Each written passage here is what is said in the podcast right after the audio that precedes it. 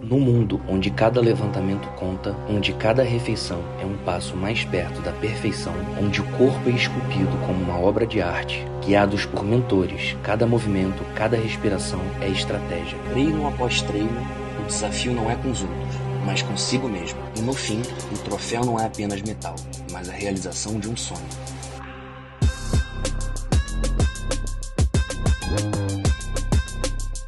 Prepare-se. Neste episódio do Pode Rolar, mergulhamos no universo do fisiculturismo. Fala pessoal, bem-vindos a mais um episódio do Pode Rolar. Eu sou o Fernando e hoje eu estou aqui com essa fera, Daniel Guedes. Boa noite. Bem-vindo. Obrigado. Aqui hoje comigo que a gente vai abordar um tema que ele nem gosta, né? Não muito. A gente vai falar sobre o fisiculturismo aqui no norte do Brasil. Inclusive, é, a gente tem um brasileiro, né, o Ramon Dino, que é do Acre, aqui do norte, Norte. que está competindo aí, Olímpia. É, muita gente fala que ele tá de igual para igual com o Siban, né, com Chris Bumstead. Tô vendo o Rodrigo Gosta falando que nem ele agora. a gente vai falar sobre isso também. E a gente tá aqui com dois convidados. Estamos aqui com o Michael, bem-vindo, e com o Caio. Bem-vindos ao Pode Rolar. Caio é, já competiu é, é, e hoje é treinador de fisiculturista. E, bem, o Michael, vocês percebem pelo, pelo shape que ele tá, né? Mostra aí, Cássio. Olha só o tamanho que o cara tá, velho. Fibrado. Tá nas vésperas da competição, né, cara? Tá, tá chegando a hora já, tô um pouco ansioso assim. Sempre como se fosse a primeira vez, né? Já é a minha quarta competição, mas pra mim tá sendo a primeira. Cara, eu vou falar uma coisa. Eu nunca tinha visto, assim, um, um atleta de fisiculturismo perto da competição, cara. E uma coisa que me chamou a atenção, fora o shape, é que o rosto fica muito, muito colado, né, cara? É, dá uma afinada mais. Cara, tinha visto só no, no competindo, mas... Mas ainda tá assim, bonito, tinha ainda tá cara. É, tá- É, Sexta-feira vai estar mais bonito. Peraí, até sexta-feira já dá pra... Seca mais? Seca Tá. mais. Quer dar uma, dar Caraca, uma entrada mais, né? Que vai ter desidratação mais, vai cortar mais a água. Só que tem a parte boa, né? Que vai entrar o carbo, né? Ah, entendi. Mas fica feio. Vai ficar feito do mesmo jeito. Caraca. Bem, a gente tava aqui falando sobre vários assuntos antes de começar o, o episódio, né? E aí eu queria, Daniel, que tu falasse um pouco. é, Cara, você aí que já, já compete há. Já competiu há muito tempo. Competiu até recentemente, né? Ano passado. Ano passado. É, Não sei se vai competir ainda ou não. Eu acho que vai, ele não sabe. É, assim, a, a princípios eu encerrei a minha carreira, né? Tem- o ano passado eu tentei, eu fui em duas competições e hoje para bater o peso que eu que eu posso ainda ser competitivo numa categoria nova é bastante desgastante. Hoje envolvendo a vida que eu levo, né, cara, o trabalho, os projetos e tal. Então assim, eu fiz duas prepara... eu fiz duas competições uma em cima da outra, justamente para mim testar meus métodos em mim mesmo e falei assim, cara, vou fechar com chave de ouro e agora eu só vou ajudar a preparar e ensinar as pessoas a preparar e se cuidarem. Pô, top demais, cara. Eu queria que você falasse um pouquinho de, de como foi é, você começando aí como. Antes, até de falar disso, acho que seria legal falar um pouco sobre os primórdios aqui do fisiculturismo no estado, cara. Você é uma pessoa que está há muito tempo nisso, já treinou muitas pessoas, é, já teve até é, treinadores, né, de fora. Sim. Queria que você falasse um pouco aí do, do fisiculturismo aqui no estado, de antigamente até agora, e depois a gente puxa um pouquinho com, com o Caio, que tá hoje também treinando, junto com o Daniel, né? Treinando alguns atletas. E aí o próprio Caio, o- desculpa, o Michael vai falar aí como é que tá no palco, literalmente aí também, né? É, depois ele tira a blusa aí pra vocês verem como é, como é que ele tá. Cara, eu vou falar a partir do momento em que eu entrei no esporte, porque eu entrei no esporte já com 31 anos. Até lá eu era um amante do esporte, mas eu não conhecia muito sobre o passado do esporte no estado. A partir do momento que eu entrei no esporte, cara, eu já trouxe pra cá Fernando Maradona. Então, o Fernando Maradona, ele era um atleta profissional, é um atleta da old school, é um atleta que vive a essência do fisiculturismo. Então, meu início foi muito com ele, tanto como atleta como preparador.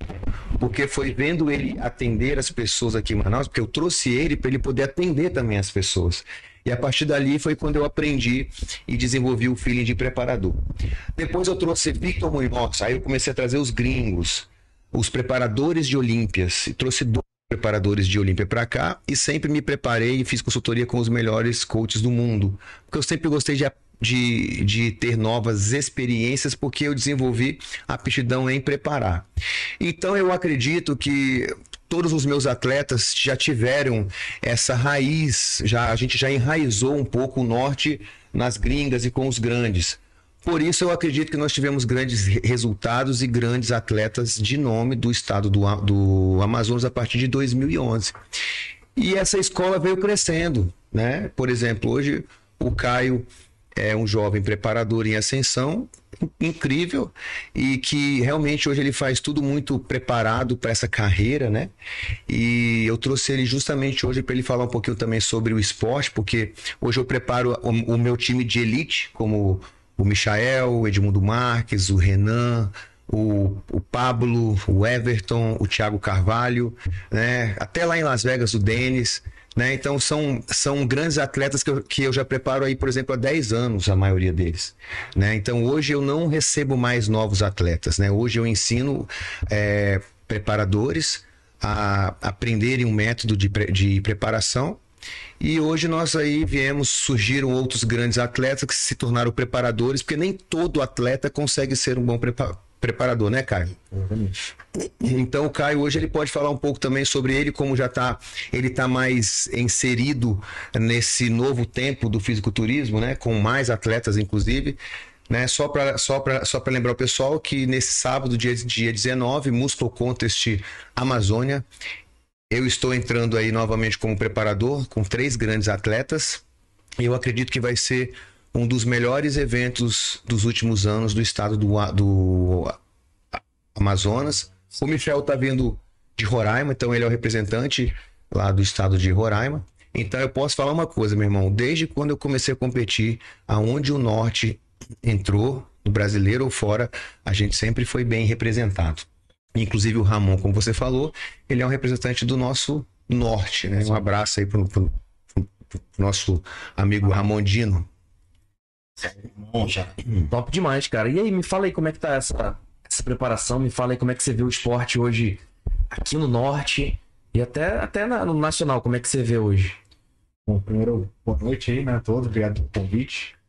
E assim, como o Daniel falou, eu sou da nova geração, né? Já fui atleta, mas nunca fui ser atleta, sempre quis ser um preparador de atletas e sempre me preparei para isso. Então, sou formado em nutrição, sou formado em administração também, Sou empresário do ramo de alimentação. Também sou. É, sou pós-graduado em metabolismo e emagrecimento, tenho certificação internacional também para trabalhar fora do Brasil. Mas sempre voltei a minha carreira para ser um preparador de atletas, né? Tenho um sonho que é um dia ser um preparador a nível Olímpia.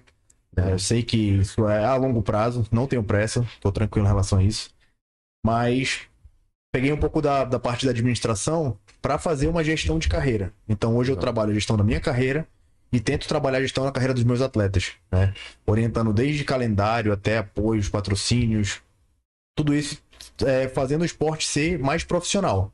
Não simplesmente um esporte de várzea, né? Sim. O que eu vejo que no Brasil a gente tem muito é isso. O, o menino que dá certo no futebol não é o que foi para uma escolinha, que teve uma preparação, não.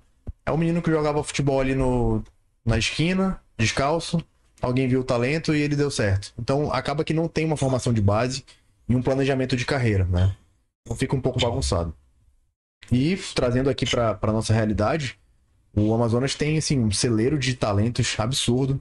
Ano passado nós tivemos o Mr. Olímpia Amador, né? Eu fui com um atleta do norte também. O Daniel estava lá competindo e preparando o atleta Thiago Carvalho, né? Então, assim, na categoria Classic Physique, que é a categoria mais difícil do evento, no campeonato mais difícil do Brasil, nós tínhamos quatro atletas no overall, né? Ou seja, de quatro categorias, os quatro campeões competem. Três eram do norte, que é o Thiago Carvalho, o Wanderson e o Everson do Acre. E no overall, o meu atleta ficou em primeiro, foi overall, e o atleta dele também ganhou o profissional. Os três, os três do norte jogaram o profissional. Um porque não era do norte ficou fora. Exatamente. três do norte o outro era do Acre, né? É, o Everson do Acre. Três overais eram do norte. Ou seja, a força do, do norte. E o Caio e o Daniel preparando dois atletas, olha só que massa. E dois representantes do Norte também no show profissional, né? Show que teve Renato Cariani, Felipe Balestrin, Felipe Franco. Nós tínhamos dois representantes do Norte lá, que era o Daniel e o Everton. É, eu, é. eu competi junto com o meu atleta. Sim. Caraca, é. que massa. Então isso aí mostra um pouquinho do nosso potencial, né? É, um pouquinho. Legal. Lembrando também que eu trouxe a pós-graduação do coach bodybuilding para cá, né? Então, eu falei assim, cara, quando lançou essa pós, eu falei, cara, eu preciso fazer essa pós, bodybuilding coach. Só que ela, ela só tinha no Rio. Aí eu falei assim, cara, eu paguei inscrição. Quando eu fui pagar a passagem, eu falei, pô, bicho, eu vou ter que ir pro Rio todo mês. Eu falei, cara, eu vou dar um jeito de trazer essa pós aqui. Aí eu fui, entrei em contato com o pessoal, cara, trouxe a pós para cá, fiz duas pós aqui. Então, assim, a gente trouxe conteúdo, inclusive, pro, para outros profissionais, inclusive médicos. Tiveram vários médicos na pós-graduação para entender um pouco mais sobre o bodybuilding coach, né, cara? Então, nós, nós trouxemos né, informações e nós trazemos qualidade técnica, nós trouxemos qualidade técnica também aqui para o estado e muitos profissionais fizeram essa pós. Não sei se você chegou a fazer não, essa não, pós. Não. outra, mas é uma pós muito, é, foi a primeira pós, né, assim, uhum. voltada para o bodybuilding. Não tinha pós-graduação para isso. Sempre, cara, o nosso esporte sempre foi empírico. Entende? É a experiência, né? Ah, você não conhece um médico que prepara atleta de fisiculturismo de ponta. É, não é assim que funciona, entende? Hoje, claro, hoje a gente trabalha com muito mais equipe multi disciplinar. Mas se você for pegar, por exemplo, um coach fera, bicho, ele faz tudo. O coach fera, um Cris Aceto, por exemplo, que, é, que é um cara que eu admiro muito. Os coaches, eles fazem tudo, pô. Eles passam teu treino, eles sabem de substância, eles sabem de, de alimentação, ele mexe com a tua mente. Eles realmente são completos, entendeu? Legal. É, hoje funciona assim. Hoje dificilmente você. Eu vou falar. Tá, chega o cara lá com jalequinho, nutricionista tal, de atleta. Mano, não é bom. Chega lá um médicozinho, preparador, mano, sério, não tem experiência para isso, né? Não tem. Então assim, eu fiz um curso agora, ministrei um curso agora, 24 horas falando. E eu falei: vocês estão vendo a complexidade que é ser um preparador de atleta? Vocês estão vendo o mundo que é isso daqui? Isso aqui é caro para aprender. São anos aprendendo isso daqui. Então, ele é um esporte caro. Ser um preparador de atleta, cara, exige muito, é grande responsabilidade, né? Se você, se o seu atleta não tem um equilíbrio, se ele, se ele não tem um equilíbrio muito bem da mente, por exemplo, ele pode se frustrar só porque ele ficou em segundo, porque ele acha que a obrigação do coach é colocar ele em primeiro lugar, né? E sempre quando alguém chega para mim e fala assim, cara, eu queria competir, mas eu queria ganhar, eu falo assim, irmão, eu não posso te garantir porque eu não sei quem vai competir contra você. Eu te garanto que você vai entrar bem. Agora, ganhar depende de quem vai competir contra você. Porque o Caio pode estar tá preparando um atleta ali, o cara chega lá, o cara tá um absurdo. Né? E o, meu, e o meu atleta não é que foi mal preparado, ele simplesmente precisa de mais tempo, precisa de mais tempo, né, cara, para ele poder evoluir. O fisiculturismo é o esporte da evolução. São as pessoas que não têm tempo, que não têm essa paciência ainda. Quanto que é, falando em tempo assim, quanto que é, pô, vou, cara, eu sou o cara disparadamente mais frango da mesa. Então vamos, vamos dar um exemplo aqui. Se eu quero. Quanto, né? né? A gente vai deixar aí pro, pro final do episódio uma coisa que o Daniel a gente vai divulgar para vocês, tá bom? Antes de fazer essa pergunta, só lembrar aqui, ó, eu vi ali no retorno, lembrar que nosso parceiro de hoje é a Companhia Atlética, uma das melhores academias do Brasil e uma das mais completas também aqui de Manaus em quase todo o Brasil, é nossa parceira aí, que também vai ser parceira nesse projeto que a gente vai falar no final do episódio. Então fiquem aí e não percam o final do episódio. É, eu treino não? lá e toda a minha equipe treina lá. Inclusive Legal. o Michael chegou e já tá lá também, né, Michel? Tô lá, hein? Legal. Vamos pesar. Hein, mas vamos lá. Supondo que eu, porra, agora, é, 29 anos, tenho 92 quilos, queira competir. Você falou de tempo, de evolução tudo mais quanto tempo fazendo tudo, porra, mais rigoroso possível daria para eu estar competindo numa num, é, como é que chama? Iniciante, não sei. Estreante. Estreante. É, eu acho que o principal ponto aí, eu vou, vou dar minha visão de treinador, tá, de uhum. coach. É não procurar a questão de tempo, mas a tua uhum. motivação. Por que tu quer competir? Isso é o principal, né? É uma pergunta que eu sempre faço. Se o Instagram acabasse hoje, você ainda ia querer competir? É, isso é interessante. É. Esses caras aqui, eles competiam quando não tinha rede social. É verdade. Não tinha o melhor fotógrafo tirando foto, quando não tinha. Então, assim, era amor puro. É. Então, pô, você tem uma motivação ali, não, é uma realização pessoal, eu quero colocar o melhor físico da minha vida, eu quero passar pelo processo 100%. Beleza. Primeiro passo, contrata um profissional para te auxiliar, tá? Na área de treino, na área de dieta. No mundo ideal seria ter uma equipe multidisciplinar. Mas como o Daniel falou, é muito difícil até pela questão financeira, né? Tu contratar um médico, um nutricionista, né? Então, assim, tendo um bom coach, um bom preparador de atletas, ele vai conseguir te direcionar. E aí, dependendo do teu do, do caso, a melhor, a melhor estratégia sempre é o trabalho a longo prazo. Então, o Michael fez um trabalho de mais de dois anos com o Daniel para voltar com o físico renovado. Se ele tivesse pressa de querer competir a cada dois, três meses, talvez ele não estaria com o físico que ele está hoje. Então, assim, Legal. vamos colocar um, um, ano, e, um ano e meio aí, dois anos, para colocar um físico realmente competitivo que tu vai se orgulhar Legal. que dá para trabalhar. Quer dizer que o teu melhor vai ser o suficiente para ganhar? Não, porque, como o Daniel falou, a gente nunca sabe quem vai estar lá. Mas a gente não controla a colocação, a gente controla o resultado. O resultado é o físico. Colocação é detalhe, quem decide é o árbitro, não é a gente. É, e é isso aí que eu falo, por exemplo. Toda pessoa que quer competir, eu pergunto pra ela qual que é o propósito dela em competir. Porque se ela não tiver um propósito forte, cara, qualquer dietinha restritiva, ela vai desistir, vai chorar. Quantas pessoas que eu já preparei que choravam, que não aguentavam, Sério? né? Sério, demais. Ah, não aguento, porque não sei o que lá. Então, assim, quando você pretende competir, você tem que pensar assim, cara, você, tem, você é adulto, né? Então, assim, eu quero me meter no fisiculturismo. Então, o atleta de fisiculturismo, quando ele se, quando ele se descreve atleta, ele tem que fazer o que tem que ser feito.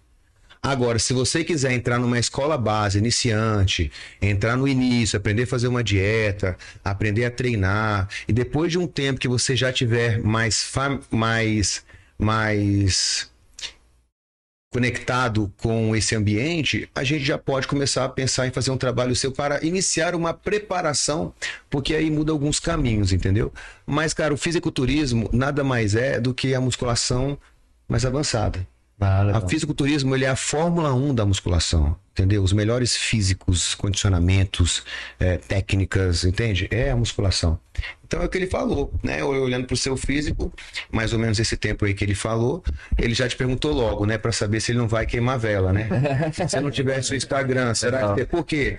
Por que, que eu parei um pouco? Por causa disso. Então, quando alguém quer ser preparado, eu mando um questionário, cara, perguntando por que, que ele quer competir, se ele vai prejudicar alguém com isso, quem que vai participar com ele, se ele tem família, se ele tem doença, se ele pode fazer exames, se ele já usou alguma coisa. Por quê? Porque dependendo do que ele me responde, eu sei que vai ser trabalho. Então não compensa mais hoje para mim gastar energia com pessoas que eu sei que não vão chegar no final de uma preparação. Pô, legal. E, e também é sobre, sobre um esporte que, que tem muito treino, muita dedicação, pô, muita abnegação, né? E acho que, em- acho que engloba todas as áreas da vida da pessoa.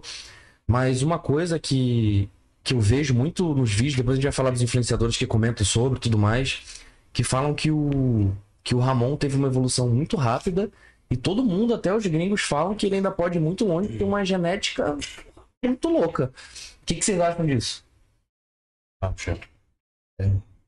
Ele tem uma genética muito avançada mesmo, né? já, é, já é o Dino, né? Dinossauro, né? Caralho. E futuramente eu acredito que ele pode ganhar do Sebum Chris Buster, né? Chris Bumstead. Eu acho. né? Só se ele parar, como o Chris Buster falou mesmo, que um dia, é, se ele parar, vai ter um top 1 no Olímpia, né? Ele mesmo falou. Eu Tem algum acredito. brasileiro top 1 Olímpia, não? Não, não. Tivemos top 2. Top 2. Eu acredito nele. Eu Legal. acredito nele. Temos mulheres campeões. né? Sim, mulheres teve mais, né? Mulheres demais. Biquíni, fisi, é, women's, Homens. women's. Homens. Cara, o que que eu acho, né? Eu acho assim, é, o esporte cresceu muito. Então, assim, existem mais genéticas sendo colocado à prova. Então, por exemplo, se o Ramon não tivesse treinado nada, ninguém saberia da genética que ele tem. Então, o fisiculturismo, queira ou não, cara, ele é o esporte da genética. Ah, mas as pessoas estão no hormônio. Sim, mas se não tivesse genética também, o hormônio não ajudaria em nada, entendeu? Então, assim, o Ramon, ele é uma raridade, né? Vamos falar. Ele tem, sim, uma estrutura muscular diferente. Ele, ele não é um cara comum, né? Mas assim como poderiam já ter existido outros Ramons há anos atrás que nunca experimentaram esporte. Então, como tem muita gente praticando esporte, tá aparecendo muita gente muito boa. Porque tem muita gente sendo experimentada, cara, e a genética tá aí. Entendeu? Legal. E depois que ele teve o apoio, porque assim, ó, eu conheci o Ramon, cara, antes dele ser famoso. Aonde a gente ia lá para fazer após em Rondon, Rondônia e as pessoas pediam, cara, será que você pode ajudar o Ramon? Tem um atleta lá assim, mandava uma foto do cara, ele só come isso e aquilo, e era incrível. Eu falei, meu irmão do céu, como é que esse cara tá perdido aí? Até que um dia alguém achou, porque é uma genética, entendeu? E aí eles, os caras hoje fizeram um bom trabalho em cima do Ramon e ele tá dando o gás dele, né, cara? Então, assim, com certeza, se ele não parar, é, ele ainda tem um nível de evolução, a gente nem sabe onde é que ele pode chegar, só pra você ter uma ideia. Porque nunca ninguém viu uma genética daquela como a dele. Já a imagem que passa é que ele não explora 100% também o potencial é dele. verdade, exatamente. Então é um cara que a gente não tem nem como mensurar, assim, quanto ele ainda vai evoluir. Mas em questão de ganhar do, de ser bom, eu acho difícil. Eu tava vendo até um comparativo entre eles de, de algumas poses que, que não valorizava tanto ele, que, que o Seban fazia, tudo mais. Teve até um vídeo que o Seban tava ajudando ele a fazer o, o, o do bíceps. E, e não sei, tem muita gente falando que talvez. Parece que o, que o Seban tá com uma lesão no bíceps, não é? É, Que, que não tá deixando tão, tão definido, não, não sei explicar. E que o Ramon falaram que dá de 10 a 0 nele. Isso aí pode definir um campeonato, não? Cara, eu vou te falar uma coisa assim, a categoria, ela é decidida por linha, por exemplo. Então, assim, muscularmente falando, cara, o, Ra- o Sebum não tem a mesma musculatura do Ramon. Agora, vamos falar esteticamente falando, em questão de postura, de altura, de conjunto, o Sebum consegue mostrar isso melhor em cima do palco. Então, por exemplo, assim, se você perguntar pra mim, por exemplo, pra mim, minha opinião assim, cara, quem que tem a musculatura mais sinistra? Eu vou falar assim, Ramon. Quem tem a linha mais bonita? Quem que você queria ser se você pudesse escolher entrando no palco? Eu queria ser o Sebum. Porque o bichão, o bichão, ele, ele impressiona. Ele impressiona subindo no palco, ele impressiona fazendo as poses, ele impressiona treinando. Meu irmão, ele treina, ele treina bonito, cara. Até pra treinar, ele treina bonito. Ele pega um peso.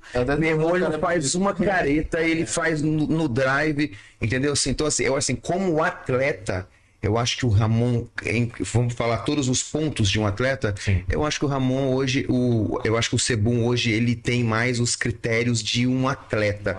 E eu acho que o Ramon, ele tá chegando lá, entendeu? Ele tá tendo todo o suporte para isso. E tem coisas, cara, assim como o Ramon tem a genética dos deuses, né? É, o Sebum talvez tenha a disciplina ou tem algo a mais que faz ele ali é, é, competir ali contra uma genética dos deuses, entende? É, E ali em alto nível, todo mundo tem uma genética boa. Ali, É. No nível profissional, no nível olímpico, a gente não discute mais genética. É. Aí já trabalha verdade, duro e detalhe. Ele, verdade. ele é- ele é considerado o Arnold da nossa geração, né? É. Não ali pela questão tanto da mídia, mas assim, por toda a representatividade que ele tem hoje no esporte. Então ele é o seguidor com mais, um atleta com o maior número de seguidores nas redes sociais, ele é empresário, ele passa a imagem de ser um cara família, com a esposa dele e tudo mais. Pô, é um cara que todo mundo quer ser. Então É. ele é o maior embaixador do esporte que nós temos atualmente. Então, pra bater um campeão desse, cara, tem que nocautear, não adianta chegar lá pau, pau, achando que vai ganhar, porque o show é feito pro cara. É, entendi. Então hoje eu tenho dúvida se ele realmente bate peso, se medem a altura dele, ou se só deixam ele ir, porque, É. cara, se- imagina É que o diferente. um fala, não, esse ano eu não vou competir. Ah, mais, mais da metade dos ingressos do Olímpia vão, vão voltar, o pessoal vai pedir reembolso. Porque o show é feito pra ele hoje em dia. Entendi. Esse ano eu vou, vou, vou estar lá em Orlando, conseguir comprar minha passagem, Legal. ingresso, Top. realizar esse sonho. Aproveitei que é em Orlando, né? Não é em Las Vegas, então vai ser um custo bem menor. É, Las Vegas é longe, né, mano? Quanto que é o ingresso, cara, pra ver um. Cara, eu paguei acho que pra um dia só, pra final da Classic, média de 1.600 reais. Ah, tá. Só do ingresso. Mas a nossa inscrição aqui como atleta pra você competir sim. não é tão mais diferente. Não, 1.600 reais eu paguei pra acompanhar meus atletas no backstage do, do Olímpia Brasil em São Paulo ano passado. Foi Caraca. 800 reais por dia. O treinador acompanhar É. tem que pagar. E eu fui com dois atletas, só que cada um competiu num dia diferente. Então eu paguei Dois 1.600 dias. só pra acompanhar. Pagar esse mesmo valor pra assistir o... O coach gasta, mano. O coach gasta, mano. Caraca. Fora a passagem. Pra gente estar lá fazendo o que a gente. E sobre. é, você falou do Seban, é o novo, é o novo Arnold e tudo mais. Cara, teve uma. Não sei se mudou a técnica, mudou a forma, porque se a gente vê o shape dos fisiculturistas de antigamente pros de hoje, mudou muito. Como é o corpo tudo mais. O que, que é isso? Mudou a forma que o esporte é feito, mudou a técnica, a alimentação, ou até mesmo como que os jurados analisam. Como é que funciona isso? Olha, vou, vou dar minha opinião. Eu acredito, cara, que, que tudo, que tudo, é, que tudo se aperfeiçoa, né? treino se aperfeiçoa, a experiência aumenta, são, são novas genéticas sendo colocadas à prova, são mais técnicas de treino. Né? Então, assim, é uma evolução geral. As substâncias mudam, é, os ciclos se alternam, cara, são muitas coisas ali, entende? É, mudou, por exemplo, assim, o nível de definição antigamente a, muitas vezes já foi até melhor do que o dos Opens das categorias grandes agora. Se você pegar, por exemplo, um campeão da Open agora e você pegar um campeão da Open antigamente, você vê que a qualidade muscular era bem diferente. É, eu deixei um pouco assim de ficar tão fã do, por exemplo, do Bodybuilding Open, mesmo sendo o Open, porque eu já não via mais bonita a categoria. Eu comecei a achar mais bonito ver o Cebum entrando para competir do que o Open. Uma vez eu fui competir em Las Vegas e eu fui lá assistir, eu fui lá na, na noite de autógrafo dos prós. E eu te juro, cara, eu vi atleta que eu não que eu achava que não ia competir. E ele, e ele tava lá no outro dia. Caraca. Entende? Então, assim, eu acho que o esporte ele, ele se especializou em ser muito grande, atletas muito grandes, e começaram a perder ali a qualidade, né? Ah, Entendeu? Eu vi, vi, uma foto do. Como é que chama? O Big Ramy, uhum, uh, uma, uns anos atrás, e agora. E depois, Sim. cara, assim. Outro atleta de nível. Então eu acho que começaram a perder a mão um pouco por causa de volume. Volume, o americano gosta de volume, né, cara? Volume. Isso é, é a minha opinião. O cara deve ter a opinião dele em cima disso. É, eu acho que, como o Daniel falou, tudo evolui. Né? Então, tem gente que vai falar assim: ah, mas o Pelé só fez mil gols porque não tinham zagueiros como tem hoje em dia. Exemplo, né? Fazendo um paralelo com outro esporte. Por quê? Porque houve uma evolução geral. Então, o fisiculturismo evoluiu em muitos pontos, né? Questão de maquinário, é, qualidade das substâncias, ainda acho que é algo, né, um pouco. Talvez a idade, assim, começa hoje, hoje começam cedo, né, hoje né, cara? Começa mais novo. Treinar mais cedo, ganhar maturidade mais cedo, né? Exatamente. Então, assim, vários pontos mudaram. E é, a questão da arbitragem também influencia o rumo que a categoria tá tomando. Então, se um cara tá entrando muito grande, inflamadão ali, com pontos um pouco suspeitos e tudo mais, cara, a tendência é que os outros comecem a acompanhar isso. Agora, quando a arbitragem dá uma freada, pelo menos nas categorias femininas, se você é uma mulher entrando extremamente hard, com o rosto, o rosto já um pouco virilizado, vê que não tá um aspecto muito legal, e aquela mulher ganha, você tá dando a entender que ela é o padrão da categoria, que aquele exemplo tem que ser seguido. Entendi. Aí e quem vai definir isso é a arbitragem. Então a arbitragem também tem que começar, já, já tá começando, inclusive, a filtrar mais, trazer físicos mais estéticos, mais harmônicos, porque é muito mais comercial. É, então hoje é, tá vindo aí uma geração de Open muito mais estético, né? Derek Lunsford, Andrew Jacket, Senson Dalta. Caras que a gente não via há muitos anos e hoje em dia estão chegando ali com a cintura amarrada, com físico bonito, estético. Tenso. Uma boa representatividade em rede social. Ou seja, a gente teve uma safra realmente ali bem complicada e agora já tá tendo uma nova uma renovação. Porque são fases também. Entendi. Hoje, se fosse o Arnold subisse no palco, você acha que quem ganhava? Ele competiria a mesma que o Simão e o Ramon? Se ele pudesse começar uma preparação do zero, com o tempo ele ganhava. Eu acho que é a mentalidade que aquele cara tem. Não, mas se pegasse o Arnold da... campeão e botasse agora. Não, não, não tem como comparar. É. é. é comparar. A gente assim, tem a linha parecida, tudo, é. uma altura, largura dos ombros e tal. Mas assim, hoje, como é que ele falou, muito mais equipamento, ou talvez.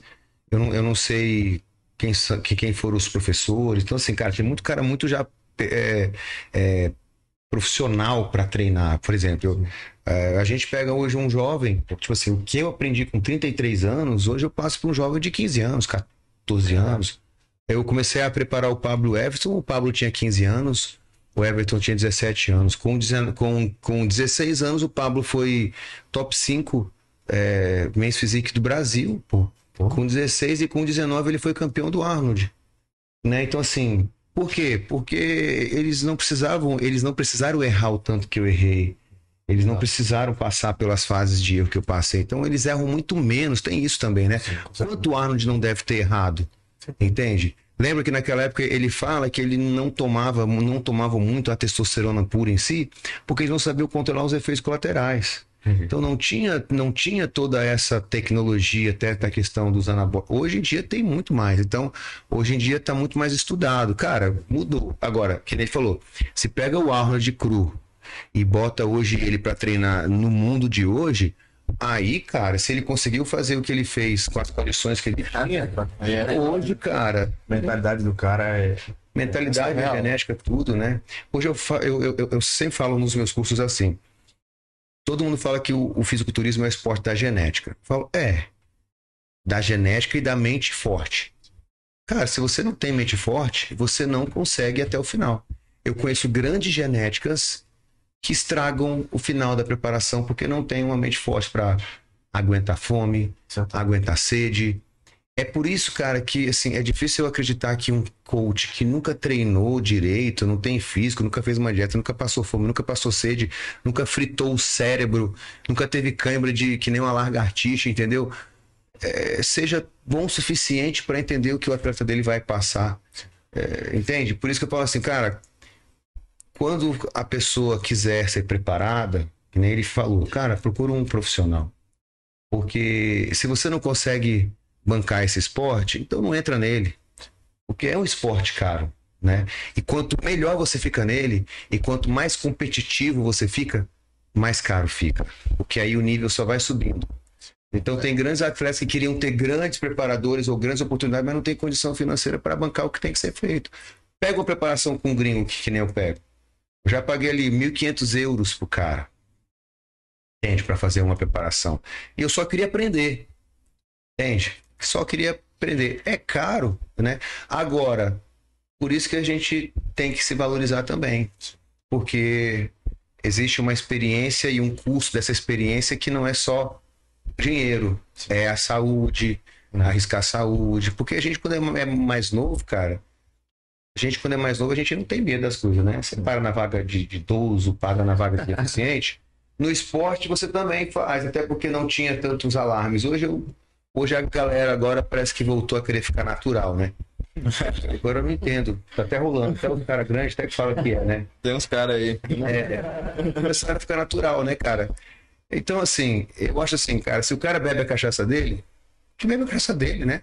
Se o cara ficou diabético porque comeu um monte de doce, de porcaria, beleza. Se o cara quer tomar texto dele pra, pra botar o shape, ficar grande, performance e tal, que faça, né? Mas o cara hoje ser natural ou não, pegar muito peso, natural ou não, isso aí, pra mim, o esporte, ele tá ligado à disciplina e físico. Força, os caras do powerlift são muito fortes, mas a maioria não tem físico. Então eu, eu sou muito chato hoje em dia, né, irmão? Tô velho, né? Eu fico tava vendo um, um- uma live lá do, do Léo Stronda, ele chegou e falou assim, não, porque eu, eu, eu, eu tô natural, sei lá o que, eu, eu fiquei assim, Léo Stronda, natural? Aí ele depois deu uma pausa e falou, há quase um ano. Ah, tá. Falando brincando, né? Mas vocês falaram de, de preparação, de custo. É, quanto, é, em média, assim, quanto que um atleta gasta para isso? Aí tem uma coisa interessante pra gente falar, que, que muita gente fala que é, que é difícil se manter no, no, fisiculturismo por causa do, dos custos que tem e pela dificuldade, muitas vezes, de incentivo, de patrocínio. Quanto que é uma média que um atleta gasta por mês? Isso aí é, a gente pode falar de não, não separadamente, se vocês quiserem, por exemplo, alimentação, de, de anabólicos, de treinamento, de academia.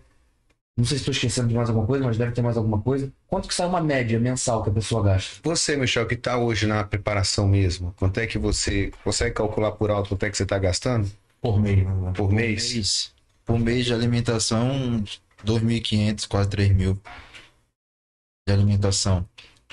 Né? Hormonização ali, uns 4 mil Por mês. por mês. Pra manter ali. Tem apoio de suplemento? Eu consegui agora, né? Um apoio, uma farmácia. Ela, ela, já, ela já me abraçava antes, né? E eu saí por- pelo momento que eu tava passando, não tava competindo, então. Mas deixei as portas abertas. Agora eu voltei e tive, né? Um apoio de suplemento, tudo. Mas só de suplementação, assim, que eu pego, como eu pego livre, é mais de 1.500 reais. De suplementação, né? Então aí já deu 7.500 Já reais. por mês. 7.500 reais. É, o que, o que tem facilitado hoje. Desculpa te cortar. O que tem facilitado hoje em dia é justamente esse apoio que os atletas têm tido, né? Mesmo atletas amadores, né? Hoje têm tido muito mais oportunidade. Então, suplementação. Essa semana, alguns atletas meus receberam 15 quilos de peixe de uma peixaria. Caraca. Pra, pra finalizar Pra uma preparação. finalizar. Cara, 15 quilos de peixe é dinheiro. É, O, o quilo é, é o quê? Uns 40, 50 reais? você pega uma média de 30, aí, 30, reais. 30. uma média de um peixe é o aruanã? Aruanã, Que é 30, que é o peixe 30. magro. Legal. É, 30 quilos dá o quê? 16, 20, 240 reais. Isso aí muitas vezes salva pra caralho, cara. Isso aí dá uns 3, 4, 5 dias. Caraca. Não dá um, um mês, uma semana assim. É, cara, é um esporte caro, sim, que você tem que pensar muito bem para você entrar nele. Mas é realização. Tem coisas que, que não, o preço é, é que não tem preço, Não né? tem preço. Tem coisas que não se paga, Nossa, né? Uma vez me perguntaram assim, cara, você já, você já deve ter, já era para você ter comprado uma Ferrari, né? Com tanto que você investiu no teu corpo, né? Eu falei, pois é, cara. Cadê a tua Ferrari? O cara tava escrotão e não tinha uma Ferrari, entendeu? Aí o Daniel faz aqui a minha, um double biceps. Não. Muita gente critica, né, cara? Que gasta muito com isso, com aquilo. O que que tu ganha no campeonato? O que que você ganha, no, né? Cara, não ganho. Eu ganho troféu, eu ganho realização, eu ganho experiência. É, esse bicho, ele foi se preparar para ser atleta porque ele queria cuidar. Então, cara, eu preciso aprender. Quantas preparações eu fiz para me poder aprender? Entende? Pra- né? Então, é assim que funciona. Então, assim, é tudo uma questão de realização individual. Só que é, existe o cara que, por exemplo, que pega o esporte como um alavanque para sua carreira, um alavancar, né? Então, assim, eu também falei, cara, eu nunca, eu não, eu não sou um cara que eu quero é, viver como atleta do esporte, mas eu queria que o esporte me desse a oportunidade de viver melhor com ele. Né? Então, por exemplo, é, hoje, cara, quem eu sou, a minha história, hoje eu cuido de, de uma senhora de 80 anos, graças a toda a experiência que eu tive na disciplina, na construção de um físico, de um fisiculturista. O método é o mesmo de hipertrofia, o método de ganho de massa. Agora, quando a pessoa decide ser um atleta, é um outro caminho. Mas o processo básico para você construir uma saúde, um físico, ganhar sua massa muscular, fazer uma senhora treinar, fazer uma atividade física, devolver a sua saúde, a sua movimentação, que nem eu fiz com a minha mãe, cara, é o esporte. Entende? Legal. É o esporte. Então, assim, hoje eu atendo um jovem de 13 a uma senhora de 70 usando o mesmo método. Quando recebo alguém com perfil mais performance, individualiza para ele. Quando entra alguém querendo ser um atleta, individualiza para ele. Mas hoje eu recebo muito mais pessoas que não têm físico nenhum e que desejam mudar, perder gordura, ganhar massa. Quando você vê, o cara tem uma genética e aí ele tá bonito, que nem o Andrei. E eu falei, rapaz, que nem o Walter, né? Todos de lá, cara. Walter, Andrei, ninguém tinha um físico. Eles realmente eles mudaram o primeiro estilo de vida, depois a gente incentivou. Cara, você não quer competir? Cara, tu tem um físico pra competir. Não, que isso, eu sou advogado, eu sou não sei o que lá. Mas tem, mano. Se você quiser, eu te ajudo. E o cara foi, competiu, foi cinco vezes já. Viciou. Esse homem. Viciou, porque vicia, tá, mano? Vicia. Nem começa. Vai começa, hein? Como é que é o esporte em Roraima? Roraima é um estado mais na ponta, né? É mais na ponta. E já sempre, vocês sempre vêm pra cá. in- Inclusive, por exemplo, eu fiz um curso, tinham três de Roraima. Eles pegaram o ônibus, o avião e vieram descer aqui. Então, eu dou valor, cara, entendeu? Pra galera de fora que vem atrás de conhecimento para levar esse conhecimento pra lá e pra eles também. Co- Como, é que tá hoje a cena, a cena lá do. A cena lá agora que tá melhor, né? Antigamente a gente não era muito visto assim pelo lado do atleta, do esporte. A gente não tinha essa, essa visão. Antigamente a galera saía de lá pra competir no Amazonas, ou saía de lá mesmo pra competir em São Paulo, pra querer ganhar o nome e ser reconhecido no estado, né? Hoje já tá muito melhor, já temos atleta profissional, né? Temos outra, o- a- outras meninas lá que estão bem que só também, né? Isso. Vale citar o nome delas, Raeli, né? Tá bem que só, né? E, e a galera vem em busca de conhecimentos para aprender. Foi como eu entrei com o Daniel, porque eu queria aprender, né? Os métodos dele. Pô, quando eu vi os atletas do cara, tudo bonitão, os caras tudo seco, eu falei, mano, não pode, mano. Aqui em Roraima não tem gente assim, entendeu? Não tem. Os caras entram tudo chupado, parecendo um- uma caveira, entendeu? Falei, Eu quero aprender com esse cara, eu quero conhecer esse cara, eu preciso ver. E eu já, já tinha, já, já via ele antes, né? Quando ele competiu, não lembro o ano, mas veio o Edmundo Marques. que ocupou 2016. 2016 foi. Que depois você casou e tudinho. Aí eu vi o cara, eu falei, mas esse cara não é daqui. eu era, já era um fã ali, né? Já era fã dele, já acompanhava o trabalho dele. Eu falei, mano, um dia eu vou ficar assim, um dia eu vou conhecer ele, um dia eu vou entrar pra galera dele, entendeu? Não sei como, mas eu vou. E aí foi quando eu conheci ele aqui numa competição que eu competi em 2020. Foi que eu fui campeão aqui. E eu vi ele de perto, eu falei, mano, esse cara é surreal mesmo, de perto. Só foto não. Aquela época, né? O cara é surreal mesmo. E aí me elogiou e tudo, falou que eu tinha uma linha boa, isso me botou lá em cima. Né? E aí depois de um tempo eu voltei, mandei mensagem e entrei. Né? Ele veio em Manaus, pô. Vim em Manaus fazer Veio de carro pra fazer consulta lá, no, lá, no, lá na clínica. lá na clínica, eu vim fazer a consulta. Eu vim pra fazer uma consulta, eu não vi já virei atleta, né? Ele mesmo falou pra mim, eu escolho o atleta. Faz por onde? Né? E eu fiz. Né? Até então eu queria só aprender, aprendi, aprendi, a linha foi entrando, o shape foi encaixando, ele foi, cara, tu tem uma, uma genética aí, Legal. entendeu? Bora competir, eu falei, bora, vamos. Fizemos um off, bati 115 quilos, Off eterno. off eterno, um ano e, um ano e meio. 115 ele bateu. 115 Bateu. quilos. Tá quanto agora? Agora eu tô com 90 e 90 quilos bati hoje, 90 quilos e meio, Caraca. né? Segurou bastante. Minha competição passada eu subi com 80, Caraca. 80 seco, né? 80 quilos. Hoje acredito que eu vou subir muito maior, né? Competitivo com a, com a galera. Deve, deve, deve subir bem com uns 87 É, quilos, acredito. 87 quilos, muito mais. Mas mesmo assim, Quilos daqui pra lá. 5 quilos de massa. Ele vai, ele, ele vai baixar de- ele vai baixar água agora, Vou né? baixar Ah, água, Tem né? uma retençãozinha. Bebendo águazinha. Ele, ele, ele, não, ele não tem que bater peso, é diferente dos atletas. O seu não sei, mas o meu tem que bater peso, os outros dois. Os outros O dois. Michel não tem que bater peso, ele só tem que estar seco. Seco. Então é assim, é um pouco. Não é que é fácil, né? Tem um pouco menos de pressão, mas ele precisa entrar seco. Então, se ele tiver que baixar 3, 4, 5 quilos, até eu ver que ele tá no ponto, ele tem que Tem que baixar. baixar. e, tipo, tô, tô levando uma boa, entendeu? Depois que eu vim pra cá fazer o curso, né? O ambiente mudou, minha cabeça mudou totalmente. Lá em Boa Vista eu tava louco já. Tava querendo vir logo, a competição não chegava naquela pressa, porque a gente conta os dias, né? Não tá faltando 15 dias ali que o atleta pira. Passa um dia, tu conta, meu Deus, ainda falta 14, ainda falta 13, ainda falta 10, ainda falta 5 dias. E quando eu vim pra cá, mudou. Minha cabeça mudou, o ambiente mudou. Tô aqui num podcast, zero carro, já não sei quantos dias, mas tô aqui. E tô feliz, satisfeito, já me sinto um vencedor, né? Porque alcançar até essa fase aqui e, tipo, alcançar uma nova versão, né? Alcancei minha nova versão, Legal. né? Tendo autocontrole, me controlando, não sendo um atleta louco, né? Porque nesse, nessa finalização sempre tem, né? Algumas partes que mexem com o mental, na raiva ali, da ansiedade, o atleta faz besteira. E eu tô com a cabeça boa, feliz, tô pronto, praticamente, né? E esperar a hora, né? Caraca, é legal demais, cara. Pro show. É, cara, faz muita diferença um coach na vida de um, de um atleta, entende? Porque o coach, ele não tá ali só para passar uma dieta, ou um ciclo, ou um treino. Ele tá, ele tá ali para ser mentor do cara mesmo. Então é nesses momentos de dificuldade, onde a mente tá cansada e os seus hormônios neurotransmissores ali não tem mais dopamina, serotonina não tem. O cara entra em depressão, quer desistir, não se ver bem, né? Não se vê bem, né? Então, assim, o coach tá ali, cara, pra gente fazer essa galera levantar. Então, que ele falou, cara, na minha última preparação eu tava tão mal. Ele falou, tava tão mal. Cara, nessa eu tô tão bem, tô Legal. tão bem.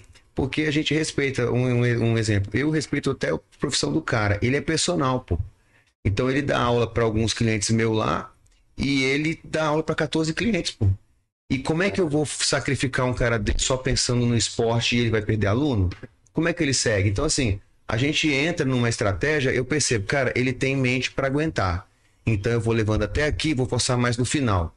Mas, cara, tem pessoas que não têm mente, cara, que não aguentam uma preparação, perde todos os alunos, pô.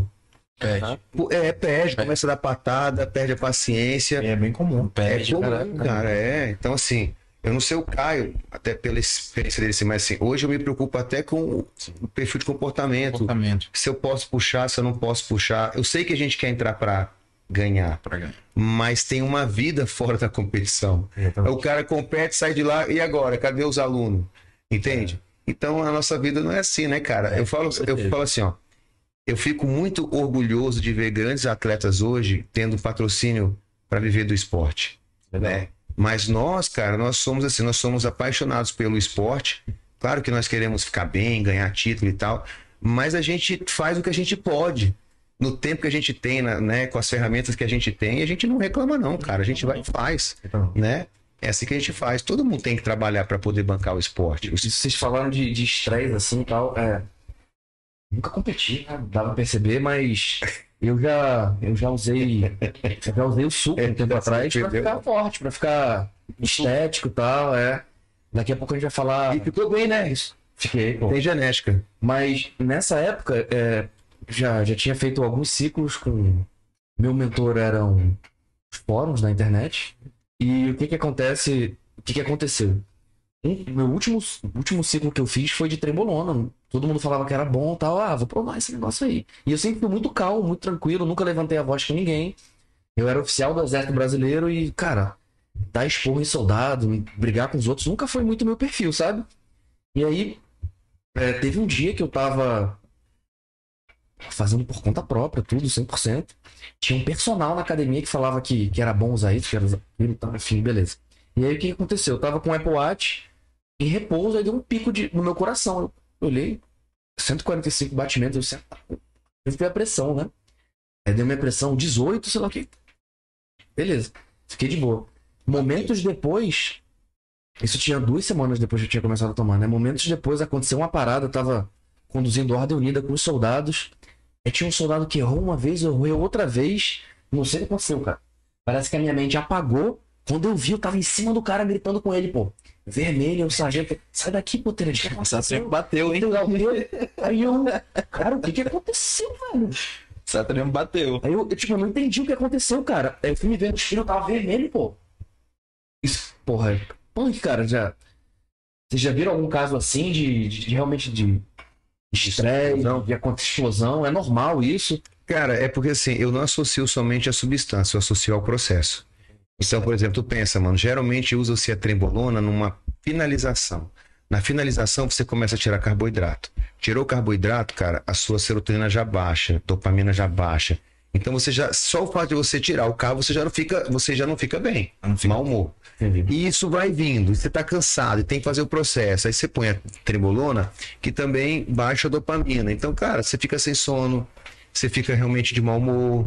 E aí você pode ter sim colapso de estresse. Inclusive, eu sempre falo no curso essa questão de temperamento. Conheça o perfil de comportamento e temperamento do seu atleta, porque nem tudo é para ele. Então eu tenho um atleta que não se usa trembolona porque ele não tem suporte mental para isso, ele explode. É insuportável, entendeu? E não tem. Então, e tem gente que já sabe, cara, eu não posso. E tem gente, cara, que não, que não, que não tem alteração nenhuma. A alteração não está ligada à sua substância, está relacionada ao processo. Ah. Mano, tira o carboidrato. Entendi. A tua mulher, a minha mulher de TPM, ela toma trembolona para ser daquele jeito? Não, Não, mas parece que toma. É o chocolatinho que ela alivia. Esse negócio de chocolate, aqui, ó, mas tá difícil, ela tá numa dieta focada e tal. Ela só tá comendo chocolate agora se for funcional, pô. Então, se eu pego um chocolate e não for um funcional, pior que não ter, melhor não ter levado, cara. Você sabia disso, cara? Tá difícil, cara. E essa parte da preparação também, como o Daniel falou, é multifatorial, né? Então pega ali, ah, o cara tá com essa substância. Beleza, mas o cara tá com carboidrato muito baixo. O cara, como ele tá com carboidrato baixo, ele tá com energia baixa. Então o que, que ele faz? Ele joga estimulante. Quando ele joga estimulante, às vezes o cara treina num horário um pouco mais tarde, tudo atrapalha a qualidade do sono dele. Então, assim, vira um ciclo. O cara dormir mal, acordar desgastado, tem que tomar mais, tem que tomar mais estimulante. Pra treinar mal de novo, aí joga estimulante. Aí tudo. Isso aí, principalmente a qualidade de sono, pô, é, restrição de sono era técnica de tortura. Nossa. Então, assim, restrição de sono é uma das piores coisas em preparação. Caraca. Eu cheguei a usar quatro Zolpidem por noite em preparação. Eu ficava pilhado, ansioso, tudo. O cara tomava Zolpidem, apagava e acordava de madrugada. Cara, que sorte que na tua época tem Zolpidem.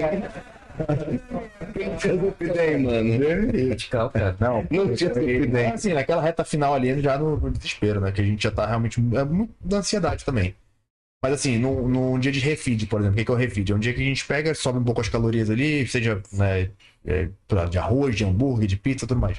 No dia do refeed, que é quando o cara vai comer um hambúrguer, por exemplo, a substância continua lá. E o cara tá feliz da vida. Então, o que, que era? Era a de comida, era o Perfeito. cansaço, era o psicológico dele um tomatório gigante. Ou é? É processo. Depois do campeonato, todo mundo sai pra comemorar. Todo mundo vai comer pizza, todo mundo feliz. A substância continua lá. Por que, que o cara não tá estressado? Então, uma felicidade, alegria. Entende? Vida. Entende como não é. Assim, a substância ela vai reagir, claro, de forma individual. Então tem substância que pode te deixar um pouco mais pra baixo, uma substância que pode te deixar um pouco mais. é, até um pouco mais é, estressado no sentido de te ajudar a ter força no treino, né? Tem substâncias que realmente aumentam a tua agressividade ali no treino pra te dar um pouco mais de é feito de propósito, assim, até. É, É, tem substância É, que no renta final, assim, tal, que você tá muito mal, Sim. tem substância que é pra aumentar a agressividade no, no treino, Exatamente. pra você treinar melhor. Senão você treina que nem uma Cinderela. Corre, cara. agressivo, muito. Pra competir. Então, mas é é individual também nessa parte da, É. do efeito colateral. Eu, eu posso falar, cara, que essa última, essa última preparação, quando eu comecei a fazer o ciclo, puxar o cabo, usar o clembo, cara, eu te juro assim, cara, eu mudei assim, questão de, sei lá, três dias. Eu nunca tinha mudado, eu nunca tinha sentido o peso da dopamina baixa tão rápido, entende? Eu lembro que eu atendia paciente, bicho, eu ia lá pra outra sala da clínica da psicóloga, deitava lá e não queria mais sair de lá. E depois eu voltava, eu andava já rastejando. Cara, eu falei assim, eu não vou aguentar. Aí, cara, tinha paciente meu que falava assim: você vai sim, porque a gente vem aqui porque a gente curte o seu trabalho, o esporte faz parte da sua vida. Você vai falar com a tua esposa, nós vamos comprar passagem antecipadamente para você não deixar de. Cara, eu fui estimulado pelos meus pacientes para não parar. Mas é como ele falou, cara, bicho, é uma responsabilidade muito grande. Eu não desmereço ninguém, mas assim, pô, cara, você ter filhos, você ter esposa, você ter empresa, você ter projetos, você ter responsabilidade com outras pessoas, cara, eu- cara, é muita responsabilidade, entende? E aí eu tive que tirar o meu treino, o meu treino que era de manhã, porque era muito curto o espaço para treinar bem, e eu ia treinar à noite, né? Troquei os horários. E aí, por exemplo, o Andrei ficava me esperando, cara. Eu tô te esperando. Porque eles era um dando força pro outro. Cara, eu sei que você tá mal, mas eu vou estar aqui para te ajudar. Então eu fui carregado pelos meus próprios atletas para poder continuar a minha preparação. Legal. E chegava de noite, chegava em casa era 10 e pouco, tinha que comer, meus filhos dormindo, entende? Aí eu dormia um pouco mais, se eles iam para a escola eu não via. Eu pedi, olha, o papai vai se ausentar por um tempo aqui, porque o papai vai competir para trazer o troféu pra gente de novo e tal. Eu tive que realmente entrar no consenso com a minha família e eles me apoiarem, porque às vezes já não vale mais a pena para mim abdicar de de muita coisa, de família, que são coisas que eu acabei fazendo no início da minha carreira, porque ou você faz uma coisa ou você faz outra coisa. Então, hoje, como mais velho, cara, quem ainda tá solteiro, que não tem filho, é, cara, ele consegue sim ter menos responsabilidade para fazer um trabalho. Não é mais fácil, cara, mas é menos pressão. Eu também tive que ir pro Zolpidem no final, eu tive que falar com uma psiquiatra amiga minha, o que, que eu posso fazer para melhorar a minha dopamina? Eu tô eu já tô muito, muito, muito triste e sem sono, triste sem sono. Caraca. Não, vamos tentar fazer isso daqui. Usei o que a medicina tinha para me dar suporte para poder atender muito bem os meus pacientes, porque eu não, eu prezo pelo atendimento. O meu trabalho não tem nada, o meu esporte não tem nada a ver com o que eu faço, é eu que escolho, né? Chegou no final, eu tive sim já que abdicar algumas consultas, tive que posar, fazer aula de pose. Cara, o esporte é muito complexo. O que a gente faz é muito complexo. Você pode fazer tudo perfeito e o cara te pintar mal e você ficar meio. Você apaga no palco. É, detalhes, cara, pode fazer você perder um campeonato. É o desafio. A gente é apaixonado pelo desafio. Pelo desafio, meu irmão, isso aqui é difícil, mas a gente vai fazer. Então, assim, hoje eu aprendi a pegar toda a disciplina de um campeonato. Então, tudo aquilo que é difícil da minha vida em uma outra área, cara, eu falo, irmão, se fosse o esporte, eu tava fazendo. Eu trago pro esporte. Legal. Pô, cara, isso aqui é muito difícil. Eu falo, mano, se fosse o esporte, eu tava fazendo. Né? Ah, curto dia de domingo de manhã. Pô, domingo é o último que eu tenho pra dormir. Eu, cara, se fosse pra fazer o cardio, eu tava fazendo. Eu vou pro culto. Então, hoje, Legal. tudo que eu sei que eu fazia, que eu faria pro esporte, eu faço para as outras áreas. Eu aprendi a crescer nas outras áreas assim. Porque, pô, se, o- se o atleta pega essa, essa disciplina dele e leva para as outras áreas da vida, ele é campeão em tudo. Pô. Sim, Porque a, a preparação que a gente tem para subir num palco, eu comecei a fazer a mesma preparação para subir em outros palcos da minha vida. Sim. Né? Então, hoje, por exemplo, amanhã, como preparador, lá no sábado, é um palco como preparador. Mas eu tô subindo em vários palcos ao mesmo tempo da minha vida, né? Minha família, de esposa e tal. Então hoje, assim, eu sou apaixonado pelo, pelo esporte, incentivo o Caio, sim, vir ele nessa ascensão aí de cuidar realmente, de fazer o bem para os atletas, porque tem muitas pessoas que exploram atletas, exploram pessoas que querem ter um físico legal. Eu já atendi pessoas que fizeram consultorias aí com gente famosa aí que eu falei, cara, eu não acredito que esse cara passou isso para esse cara. Eu não acredito, assim. Não deve ser uma brincadeira. Porque as pessoas, elas não estão nem aí, entendeu? Então, assim, o, o Caio tem o propósito dele, eu te- eu tenho o meu propósito. Então, com- no esporte ou não, o meu propósito é o mesmo. E eu peguei todo o cara, todo o esporte, todo o know-how que ele me deu, e eu te juro, eu carrego para toda a área, para ser melhor pai, para ser melhor esposo, para ser melhor empresário. O esporte me deu isso. Não só me deu um físico, né? Eu, eu já pesei 100, 126, eu já fui altamente pesado. Eu já, eu já aumentei um quilo por dia. Porra! Um quilo por dia. Minha meta era aumentar um quilo por dia. Então eu saí 112, 113, 114, 115, 116, todo dia. 7, 18, até 126. Chegou no 126, mano, não ia mais. Aí eu não ia mais, não ia mais. Eu falei, Eu acho que tá na hora de eu baixar. Eu já tava já com uns pneuzinhos bonitos, pescoço já não, já não tinha mais. Sumiu. Então eu fiz todas as experiências. Se eu for, se eu for falar, mano, eu já fiz uma finalização que eu tomei 150 Wii de insulina. De um coide que eu tinha. Eu tomei 100 Wii num dia e 50 Wii no outro para tentar encher o físico. Uma caneta eu tomei num dia. Entende? Só pra você ter uma ideia. Como que eu já experimentei. E ficou. E meu físico ficou uma merda. Né? Ficou uma merda, meu físico. Eu não entendia. Eu só fui entender depois. Que eu fui aprender. Eu mesmo queria aprender ah, o, o que, o que aconteceu no processo. Mas eu já fiz. Já tô se perguntar. Se o Pablo vir aqui, mano, ele vai contar 200 mil histórias minha com eles, assim. Mas nunca com eles, né, mano? Sempre a merda era comigo, porque eu era o cobaia de mim mesmo, né? Vou fazer consultoria com fulano lá do Iraque. Beleza. Aí eu fazia tudo. Eu falava, mano, isso aqui não vou passar pra minha galera, não. Pra minha galera, eu filtrava, filtrava tudo, deixa bater aqui em mim. É, eu aprendi a ser assim. Não, não, sou- não sou, não, não copia e cola, não, mano. Aprende, entende o processo, cada um é cada um. Então, cada um fazia um processo. O primeiro anabólico do Pablo e do Everton foi potássio. Eles já tinham um físico massa, nunca tinham tomado nada, natural, e iam competir. E todo mundo falava sobre anabólico, substância, porque o fulano tomava, porque o fulano tomava, e as pessoas duvidavam que eles eram natural. Eu falei, mano, relaxa. Aí eu falei assim, agora vocês vão tomar uma oxandrolonazinha no final, para vocês entrarem um pouquinho mais sequinho, não perder massa e tal, e passei para eles. Eles demoraram uns dois dias para tomar com medo. Quando eles começaram a tomar, eu falei para eles: sabe o que vocês usaram? Potássio. Porque não precisava tomar. Entende? Não precisa. Né? Nem todo mundo. Eles tinham lenha para queimar bastante, entende? Naquele momento, naquela, naquela, naquele momento ali não era a hora, né? Não, não era hora Eu eles. tava lá na estreia deles e Não era hora. eles ganharam de muito cara harmonizado. Tu tava lá, né? E aí, o que aconteceu? Efeito placebo. Não precisavam, cara. Então, por que que ia tomar? Quando eles começaram a, a- a entrar em limites, não estavam mais evoluindo muito, já estavam. Aí a gente começou a fazer outro trabalho, mas demorou. Por isso que eu falo, cara, que dá pra fazer sem. Quando o cara mostra assim, cara, esse cara aqui falou que é, é natural. Eu falei, mano, pode ser. Até porque me chamavam de bombado desde quando eu não era. É, ficava puto, tá- é bombado, não sei o quê. Eu falei, mano, não tomo. Não toma. Falei, tu quer fazer exame? Não sei o quê, eu ficava puto, né?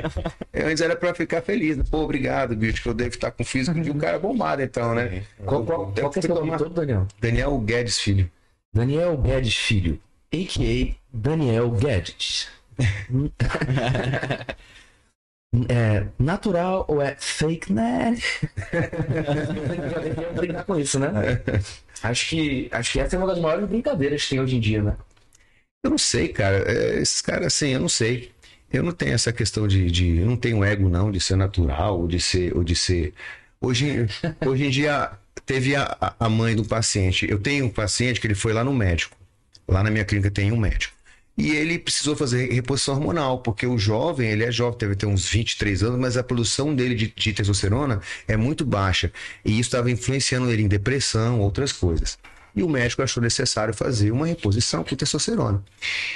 Aí falar com a mãe dele, não, porque eu acho isso, isso muito perigoso, porque eu não sei o que. Eu falei assim, olha, olha só, mãe, a senhora já usou anti, anticoncepcional? Ela, por mais de 20 anos. Então a senhora não é mais natural.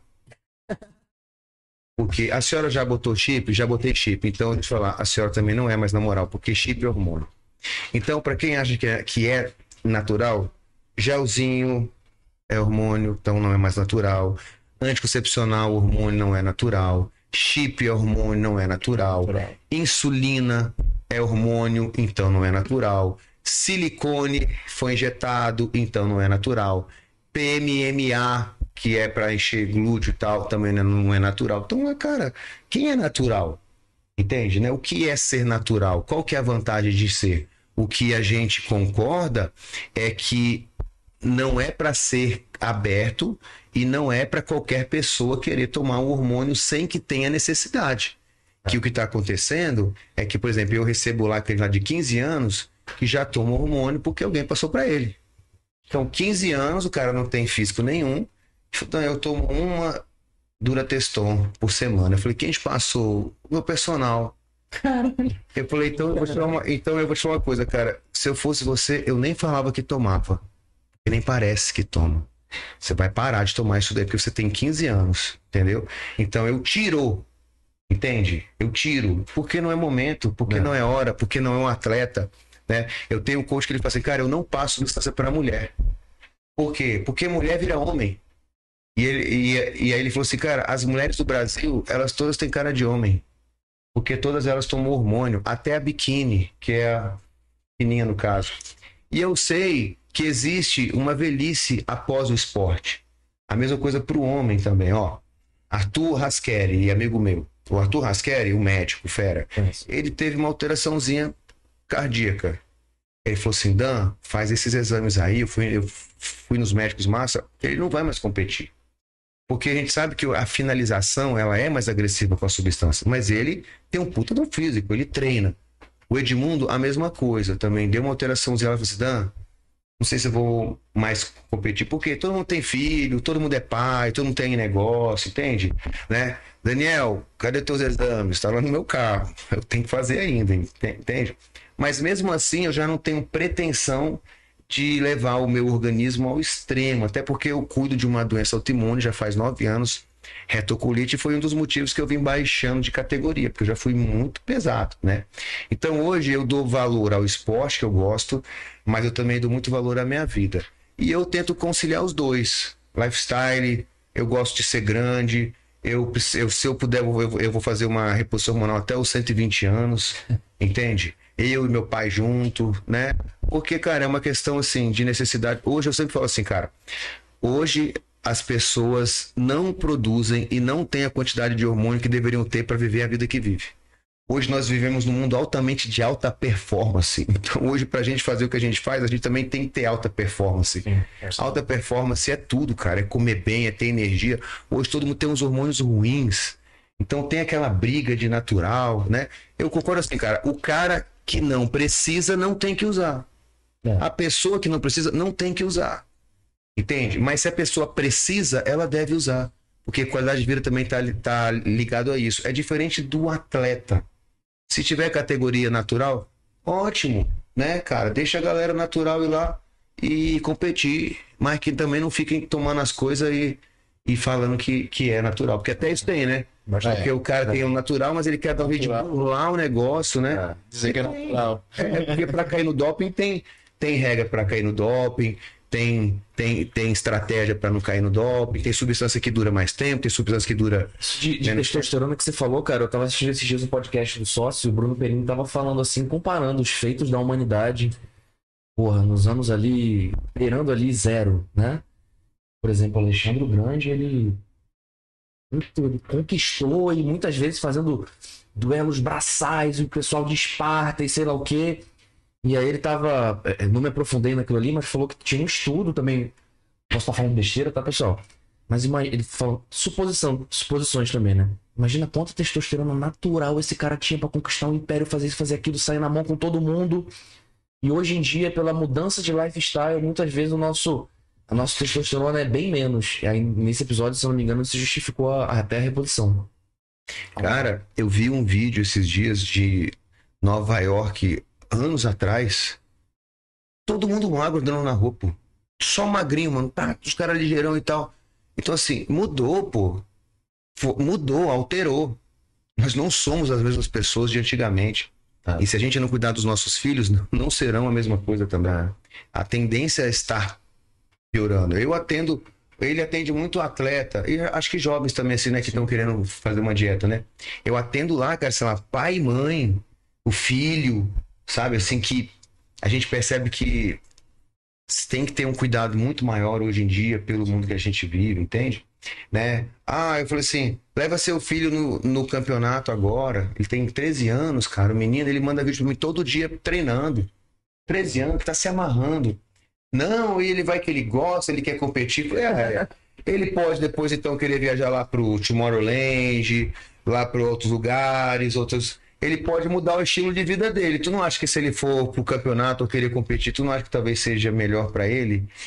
Ela é mesmo, né?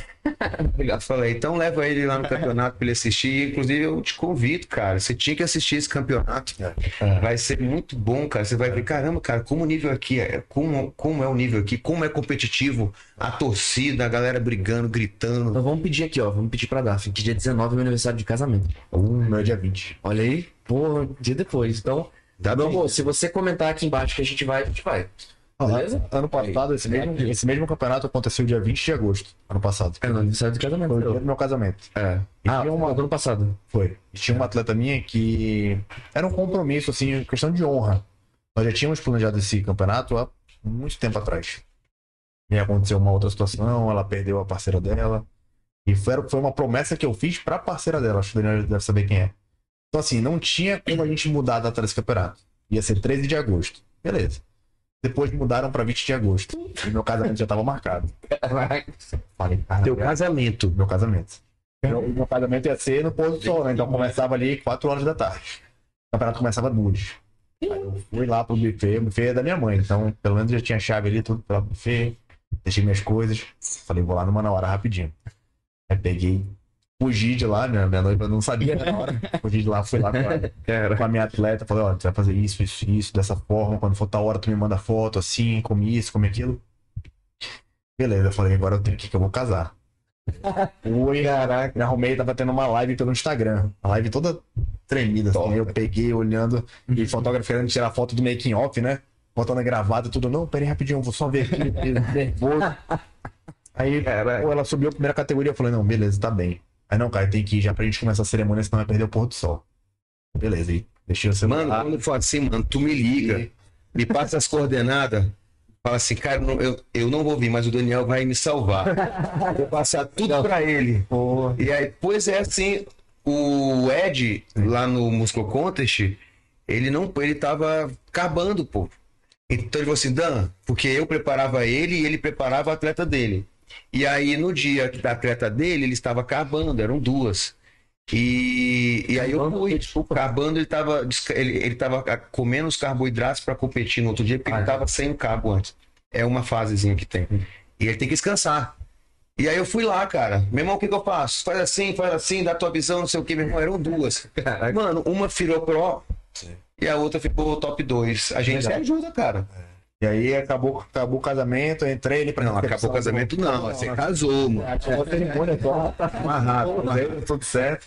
E aí fui lá pra recepção dos convidados, né? Já tava naquela pilha do casamento, tudo.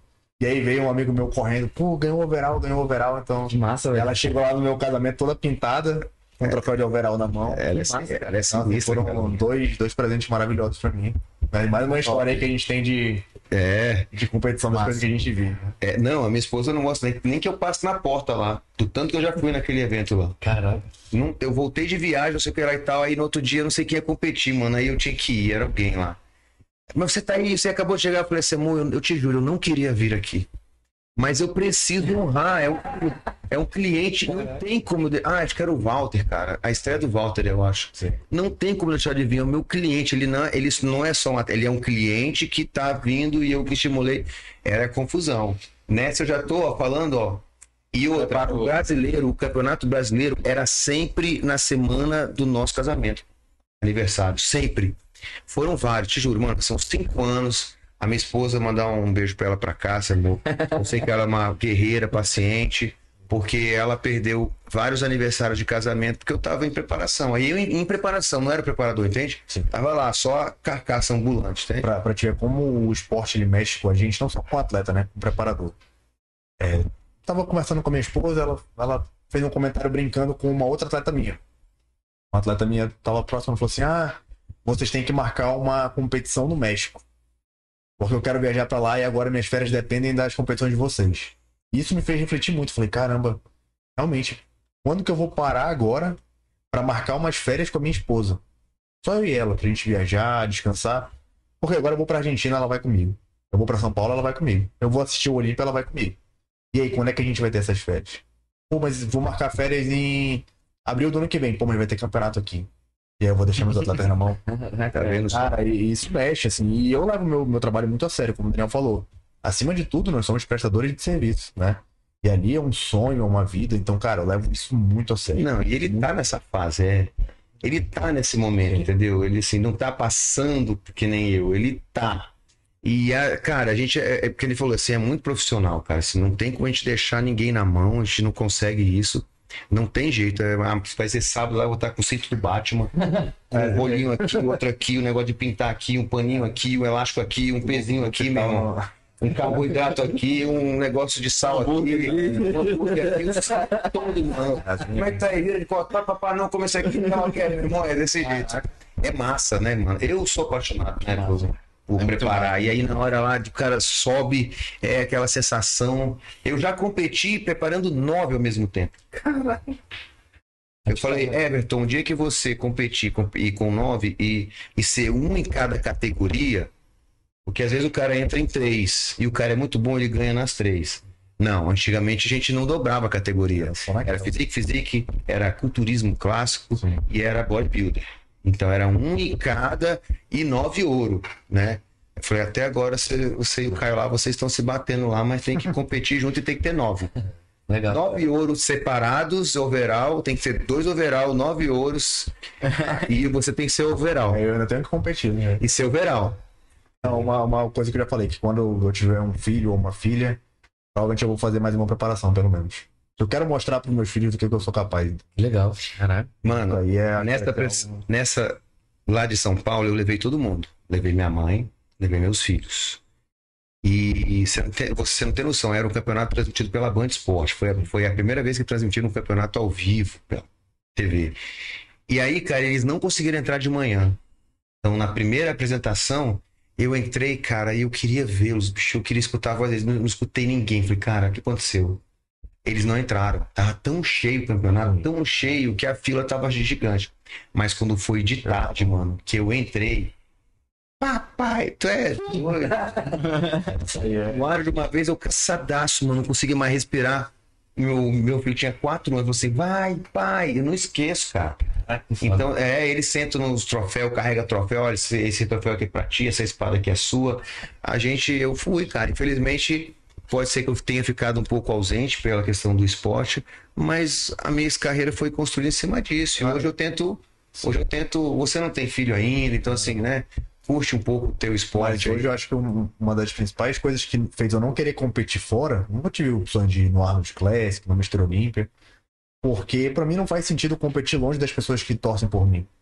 Então, eu tá no palco e ouvir minha mãe gritar, ouvir minha esposa gritar por mim, eu ver meus amigos lá me assistindo, pô, isso aí pra mim é sensacional. Além da realização pessoal, além de tudo que eu faço, né, questão de aprendizado, tudo, ter a nossa família torcendo por nós assim, perto, cara, isso é, é fantástico, arrepia. É, você não esquece, não.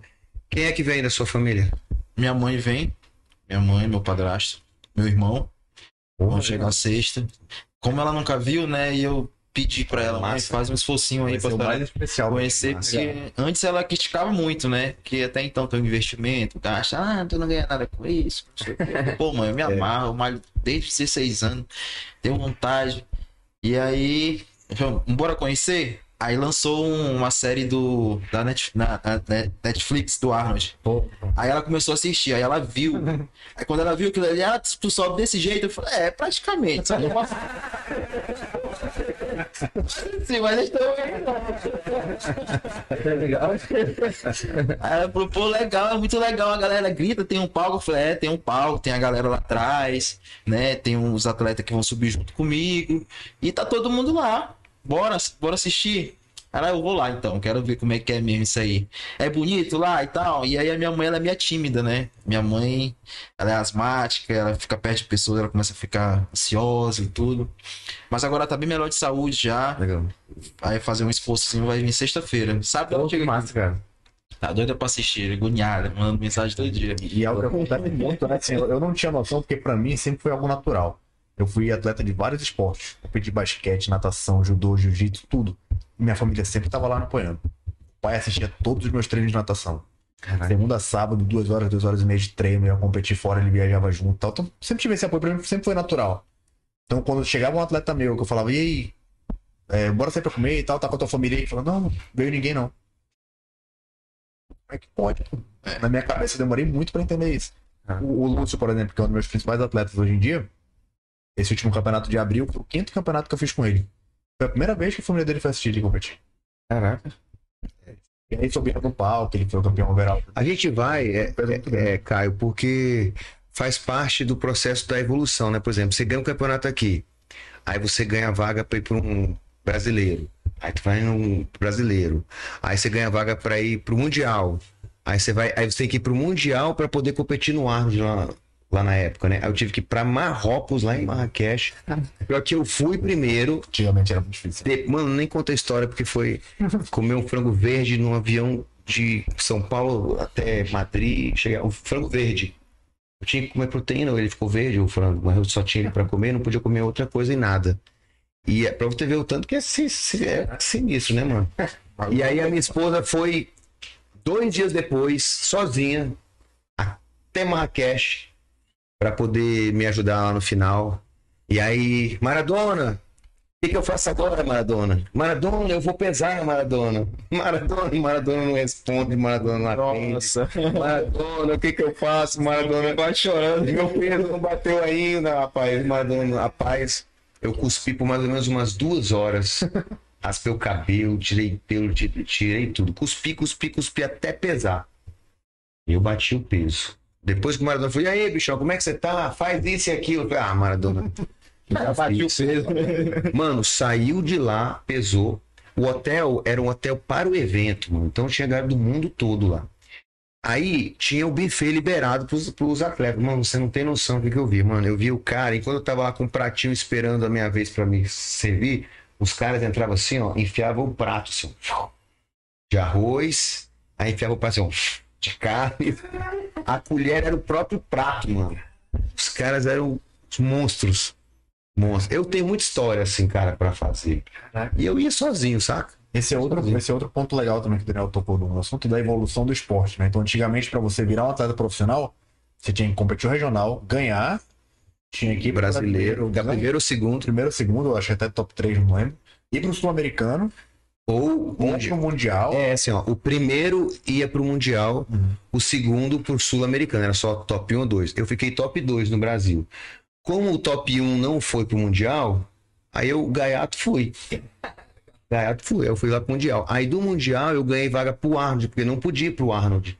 Acho que era o segundo Arnold. Uhum. E no Arnold passado, o Maradona competiu e eu fui assistir.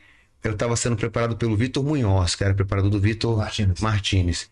E aí o Maradona me deu um crachá de atleta, que era pra mim entrar lá no backstage.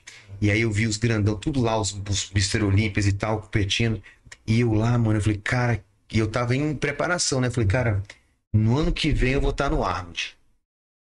Aí eu fui, mano, foi todo o esquema. Amazonense, brasileiro, Marrakech, Nossa, Arnold. mano. Mas eu fui. Se brincar, eu fui o primeiro a, a amazonense que competiu o Arnold, porque não tinha vaga. Tu tinha que fazer o circuito, entendeu? E como ele falou, Todo ano isso. É, É, esse- no outro ano zerava tudo. Zerava tudo, Zerava tudo. antes, para você ser campeão, para você virar atleta profissional, você tinha que fazer isso aqui mesmo: estadual, brasileiro, Aí sul- sul-americano, mundial, era assim, cara. É. Aí o campeão overall do mundial virava pro. E às vezes a federação ainda segurava o cara, né? É. E, tinha, e eu conheço só. Acho que o, o, o, o, o Eduardo Correia, ele foi campeão mundial. Ele ganhou o Pro da maneira mais difícil que tem, que ser campeão mundial. É foda na época, cara. Eduardo Correia, eu tenho, tenho um respeito grande por ele, porque ele foi cascudo, tudo que ele fez foi na casca. Ele ficou top 2 do, do Mr. Olímpia. Dos dias mais felizes da minha vida foi quando eu tive a oportunidade de treinar com ele. Foi, eu já treinei uma vez Treinei também. posterior com ele. Se lascou, né? Ah, não, tá Não. bom, né, mano? Não, e ele também tava. Eu fiz um de coxa. Mas assim, pela experiência, né? De. Pô, o cara é o nosso Pelé. É, pô. Imagina, o cara ele ligou pra mim e falou, pô, Caio, o Eduardo tá aqui, tá, vamos sair pra almoçar com ele. Eu fui, foi, Caraca. foi jantar, Ah, agora que ele veio, né? a gente foi treinar. Massa. Posterior. Na academia fechada, só a gente. Eu trouxe ele pra fazer uma. Pô, Que massa, velho. Eu trouxe ele pra fazer uma palestra aqui. A gente colocou ele nos pontos de ônibus. Onde ele passava, ele tava lá nos pontos de ônibus. Eu falei, caramba, eu tô em todo ponto de ônibus. Eu falei assim, tá. A gente foi dar um treino, acho que foi de posterior, ó.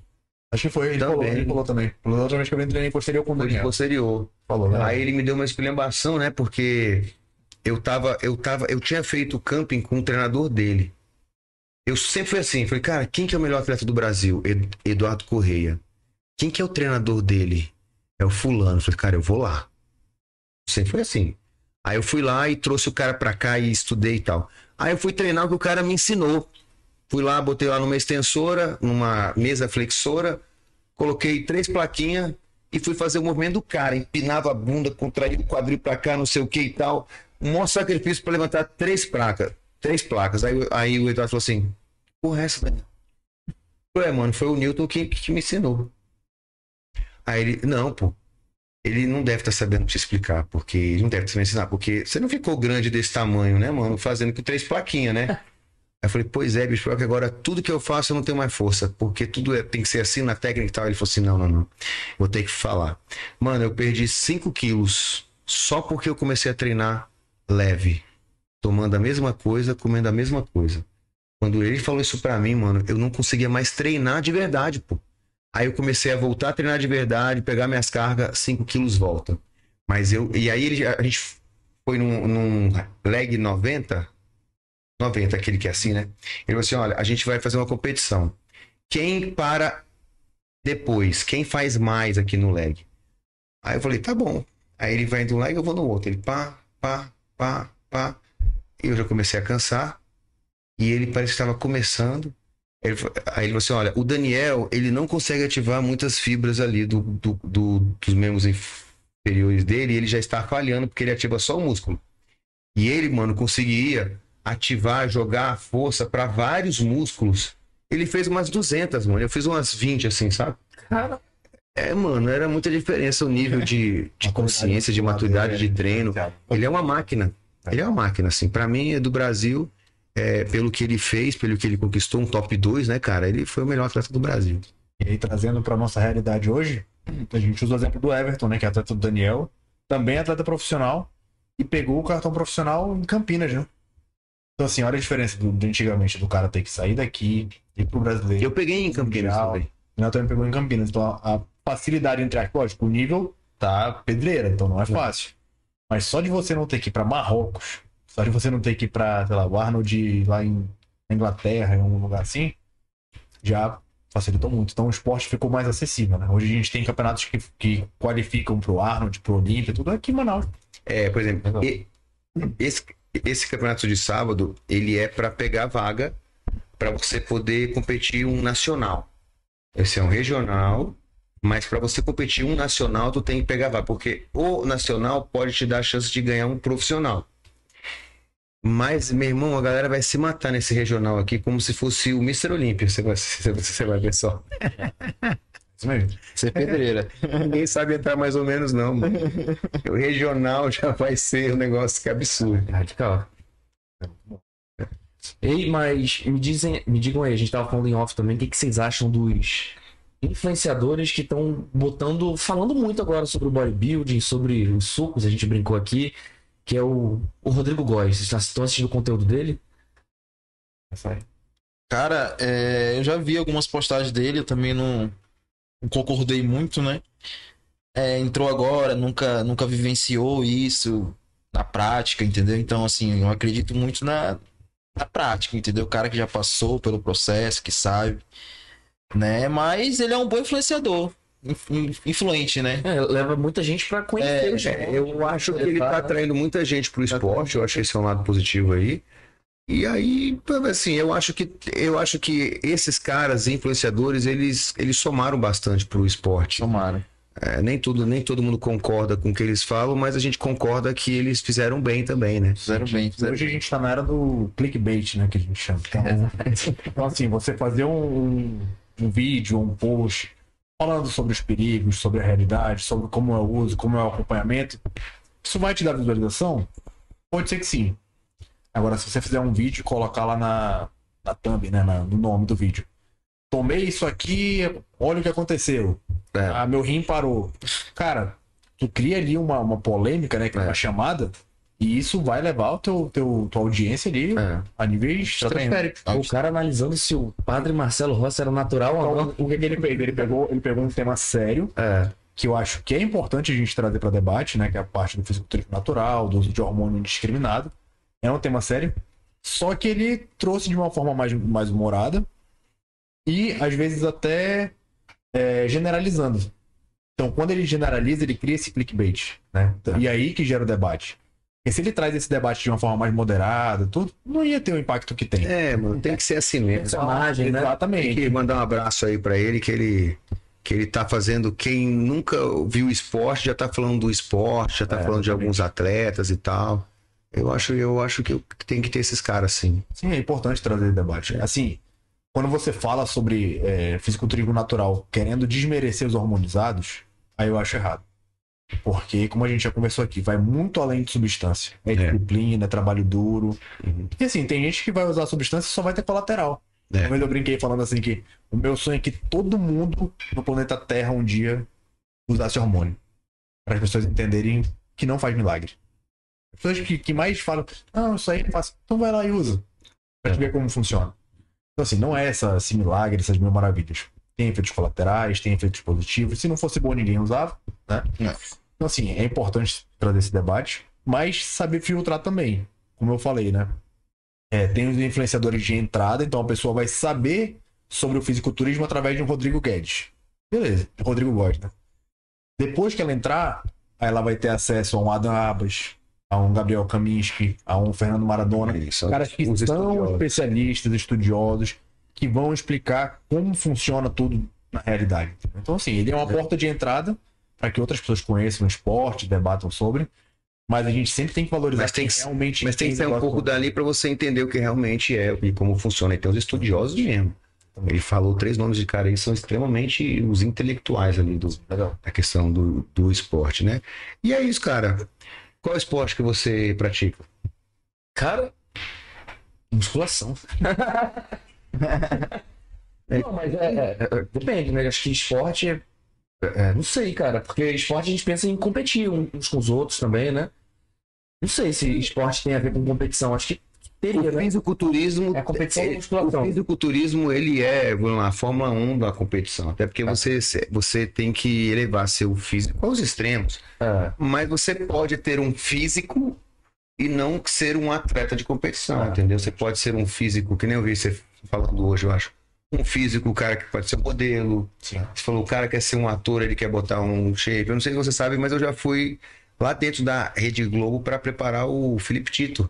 Sim, sim. Já fui lá dentro. Por quê? Porque ele ia fazer um filme, acho que era o Aldo, e ele queria botar o shape. Então, fui lá. Então, assim, você pode colocar o shape para várias maneiras. Agora, o fisiculturismo, cara, é onde separa os homens das crianças, entendeu? Aí você sabe que você vai arriscar, né? Porque, eu, por exemplo, eu tinha amigos atletas que ele falou assim, cara, eu não vou fazer exame. O cara falou assim, por quê, pô? Mano, porque se eu fizer e der alguma coisa, eu não vou parar. Entende? Então tem a galera que gosta, apaixonada pelo esporte e tal, e cada um tem sua opinião. Eu não julgo ninguém, não.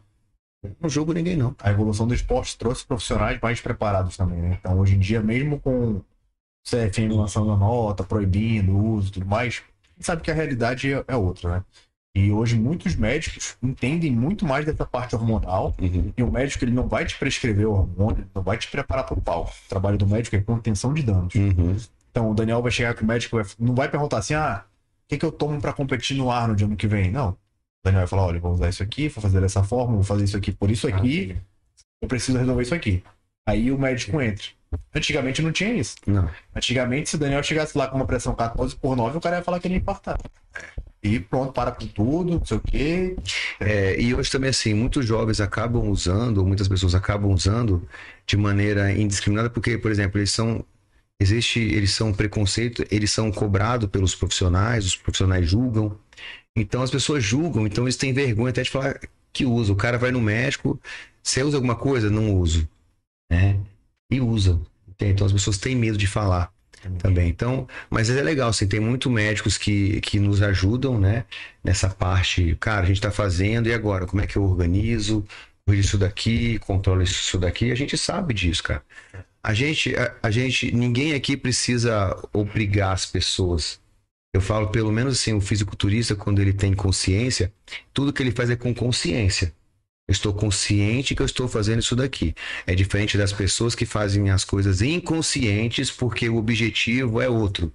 O objetivo é ganhar fama, o objetivo é, é viajar no final do mês, aí enche a cara, toma os negócios e tal, entendeu? Então tem muita diferença entre é, o esporte, que tem um perfil mais conservador, e a galera que quer botar um físico de um atleta, mas sem o propósito, né, cara, que a gente tem.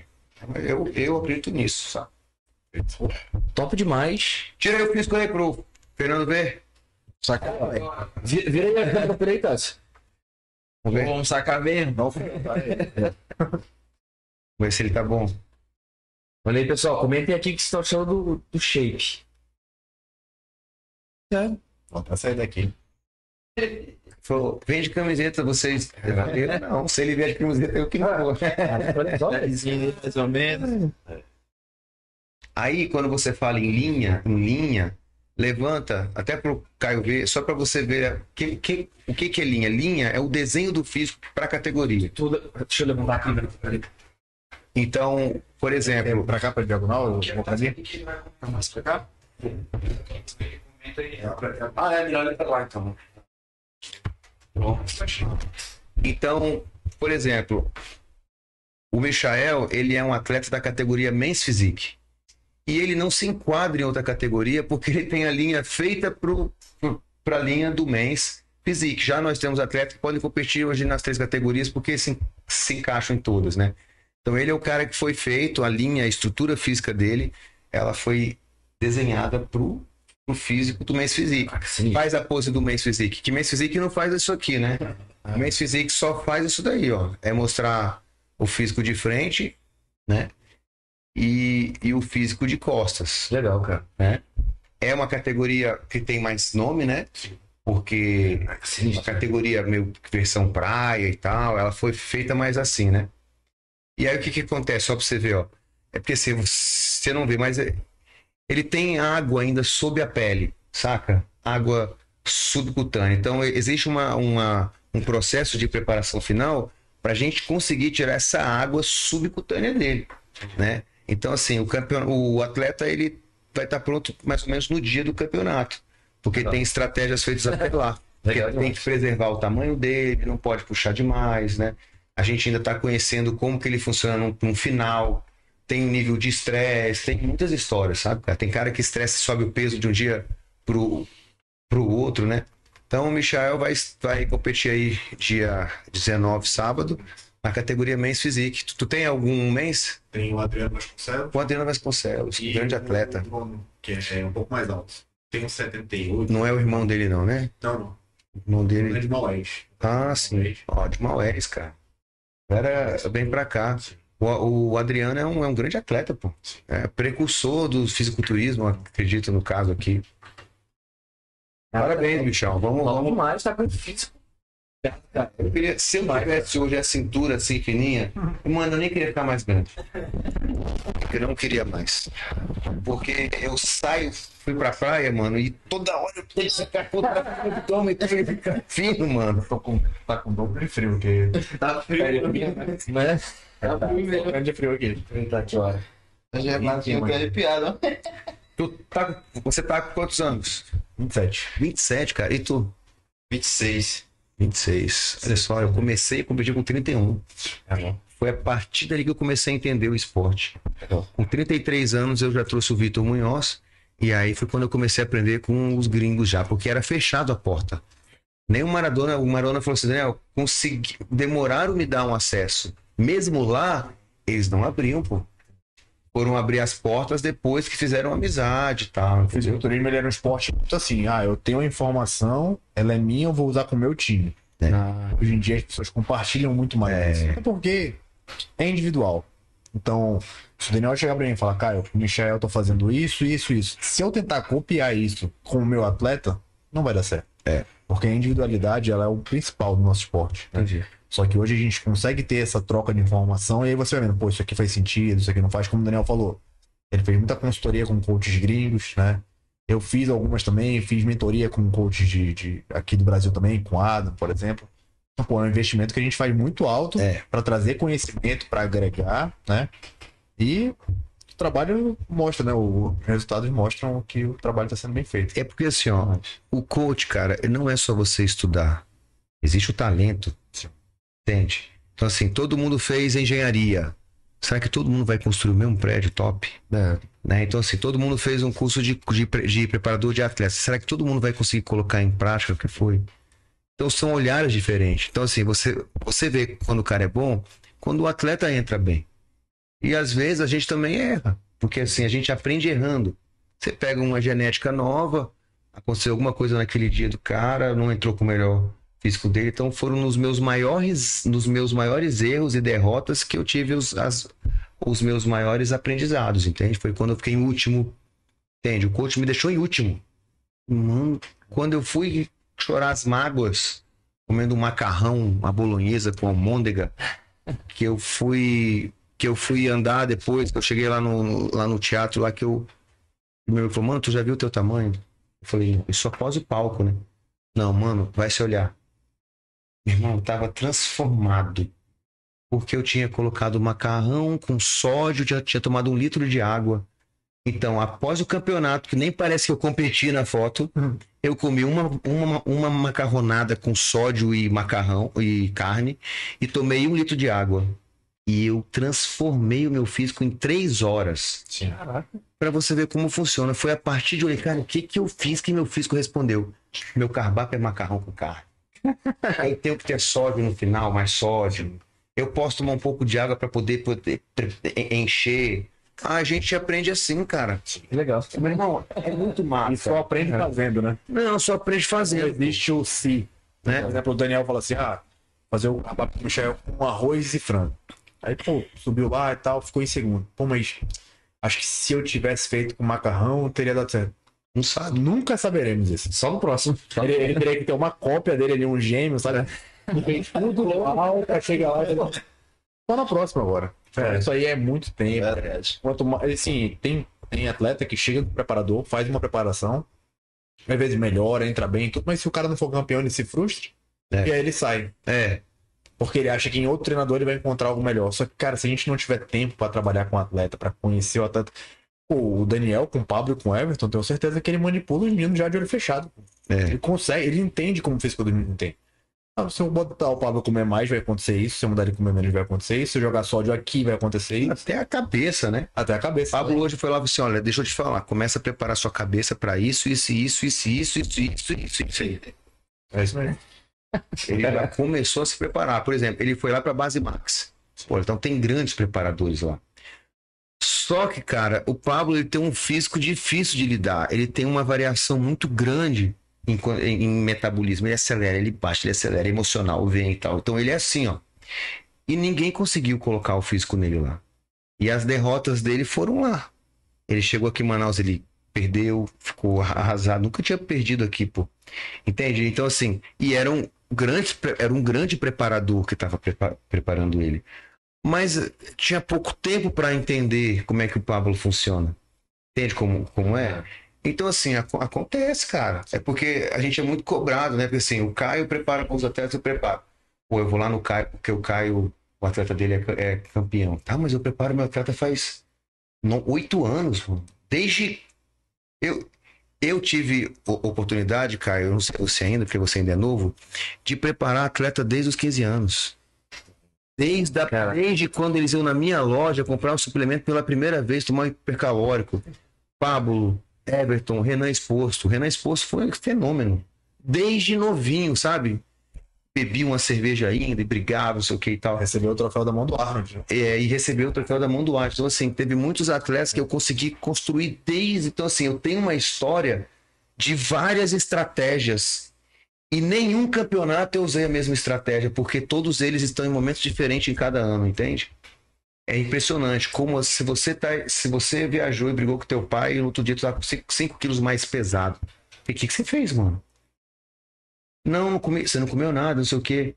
Como é que tá na sua casa? Não, meu pai não queria que eu viajasse, tal. Foi uma briga. Foi hum, emocional. Subiu 5 quilos. Teve um campeonato último meu. Eu tinha que, eu tinha que pesar 89. Esse foi meu maior desafio. 89, mano. Com 108, bati 80, 89 em 7 semanas. A minha ingestão calórica era 1.200 calorias por dia. Depois, quando não baixar o peso, tira a substância. E fui tentando baixar o peso. Aí, mano, eu saí de Manaus, eu chateado com, com algumas coisas. Mas, beleza. Cheguei lá em São Paulo com 91,800. Acordei com 91,800. Falei, pô, amanhã é pesagem, 89, tá fácil. Tirei o sal. Você, assim, vou abrir a torneira agora, né? Tiro o sal, meu irmão, só água e tal. Era pra tudo. Chegou de noite, a gente foi treinar. Eu olhei no espelho, mano, grande. O Pablo me olhou e falei assim, mano, o que aconteceu? Tu tá grande demais. Eu falei, tô, né? Eu falei, tô. Fui lá no espelho, fui lá no banheiro. 98,800. Quanto? Em um dia. 98? De 91,800 para 98,800 de manhã para tarde. Sem o sal, era o momento que era para mim descarregar tudo. Que, o que que era, mano? Cortisol, hormônio, estresse interno, estresse interno, né? Aquele inconsciente, sabe? Que você, finge que não tá, mas ele tá. E aquilo ali foi me encharcando de água. Olha só que, que massa. Eu tô preparado. Então tenho lá um blendzinho pro cortisol, pra aliviar. Levei um vinho. Então cheguei lá, falei, eu já sabia, tomei uma, uma taça de vinho. Eu adoro chocolate funcional e castanha de caju. Então eu deitei, eu tinha um saco de castanha de caju, uma barra de chocolate. Eu falei assim: eu só vou dormir quando eu apagar de comer. E aí eu já tomei o vinho, já deitei e comecei, ó. Deitado, mano, mexendo no celular assim, ó. Castanha e chocolate. Você não imagina que eu tava no zero cabo já há um tempão, entendeu? Então o que que era botar isso no meu corpo? Era a sensação, né, que dos deuses. Eu estava injetando droga na veia, né, mano? E aí eu fui comendo, fui comendo, fui comendo, fui comendo, fui comendo, apaguei, mano. Eu acordei de manhã 90.5. Aí eu fiz uma saunazinha e tal, cheguei lá no campeonato lá, 89 quilos cravado. Pra você ver como que são estratégias, quanta estratégia eu tenho. Emocional pode cagar o físico do cara. Tipo, tenho um atleta essa semana que deu umas travadas assim em algumas coisas. Eu não conheço muito bem. É novo assim, né? Não consigo nem ver ele ainda, cara. Falei, mano, eu vou ter que achar alguma estratégia para não, não, não impor, para não brigar, para tentar entender, porque eu sei como é que é o final. Porque a gente pode estragar o processo, entendeu? Porque o cara, a gente não tem muita consciência no final. Você pode ficar magoado, você pode pegar uma palavrinha e levar pro coração. Não é fácil, mano. Tu vai ver, tu vai ter. Tu é um grande preparador, mas daqui uns anos você vai ter muito mais histórias para você contar e também você já pode até evitar algumas coisas porque tu já vai estar mais esperto já do que eu. Mas, é, mas é, isso é, é, muito importante a gente ter esse feeling. E é aí que você separa um cara que é bom, né? E um cara que realmente só copia e cola. Porque você sabe identificar a hora de tu falar pro atleta assim, ó, vai dormir. O atleta tá pilhado, achando que ele não vai bater o peso, que ele tem que fazer mais um cardio, que ele tem que usar diurético, ele tem. Cara, descansa. Faz uma refeição, descansa. Pronto, e confia. E o cara vai dar certo. Por quê? Porque tu sabe o que o cara tá precisando. Teve um atleta meu nesse campeonato passado de abril. Toda avaliação ele era o mais atrasado. O pessoal chegava, melhorava e ele devagar, devagar, e eu fui tirando a comida, fui tirando, fui ajustando aquele. Falava, cara, tem uma coisa acontecendo. Ele, é um cara, ele era um cara mais caladão, assim, não dava tanta abertura, né? Aí ele foi fazendo, fazendo. Faltando ali umas quatro semanas, cheguei ele e falei, mano, o que que tá acontecendo, assim? Tipo, não quero saber da preparação. O que que tá acontecendo na tua vida? O que que... Ele morava numa cidade, tava se mudando pra cá, tinha terminado o relacionamento. Já, daqui ele já ia se mudar pra outro lugar, ou seja, já ia passar por duas mudanças, terminou o relacionamento, e naquela semana ele tinha que, teve que sacrificar o cachorro dele. Tá doente. No meio de uma preparação. E todo mundo falando, pô, o cara tá atrasado, o cara é esse, o cara tá aquilo. Então, assim, se eu não entendo esse contexto, o que, que eu ia fazer? Bota cardio aí, tira comida e o cara que se lasque. É. Falei, não, vamos lá, vamos dar um passo pra trás então. O que que tá te desgastando mais? Falei, cara, o cardio tá muito difícil de fazer. Beleza, vai fazer só um cardio. Agora tu tá mais agoniado, tá? Vou botar um pouquinho de carbo aqui. Então pós-treino aqui, vou botar um whey com um pão com doce de leite. Beleza? Beleza, vamos ver como é que vai responder. Cara, o físico dele foi mudando. A gente foi tendo muito mais contato. Ele começou a confiar muito mais em mim. De saber falar, pô, o Caio não vai encarar isso aqui como frescura. Quando eu falar que eu tô com dificuldade, o Caio vai saber manobrar isso aqui. Resultado, ele ganhou quatro categorias no campeonato. Sim. Praticamente cada hora que ele, Ele só fala. perdeu o overall porque foi o Rodrigo Bezerreu e o Lúcio. Foi agora? Foi, É. agora essa. Mas ele disputou todos os overalls.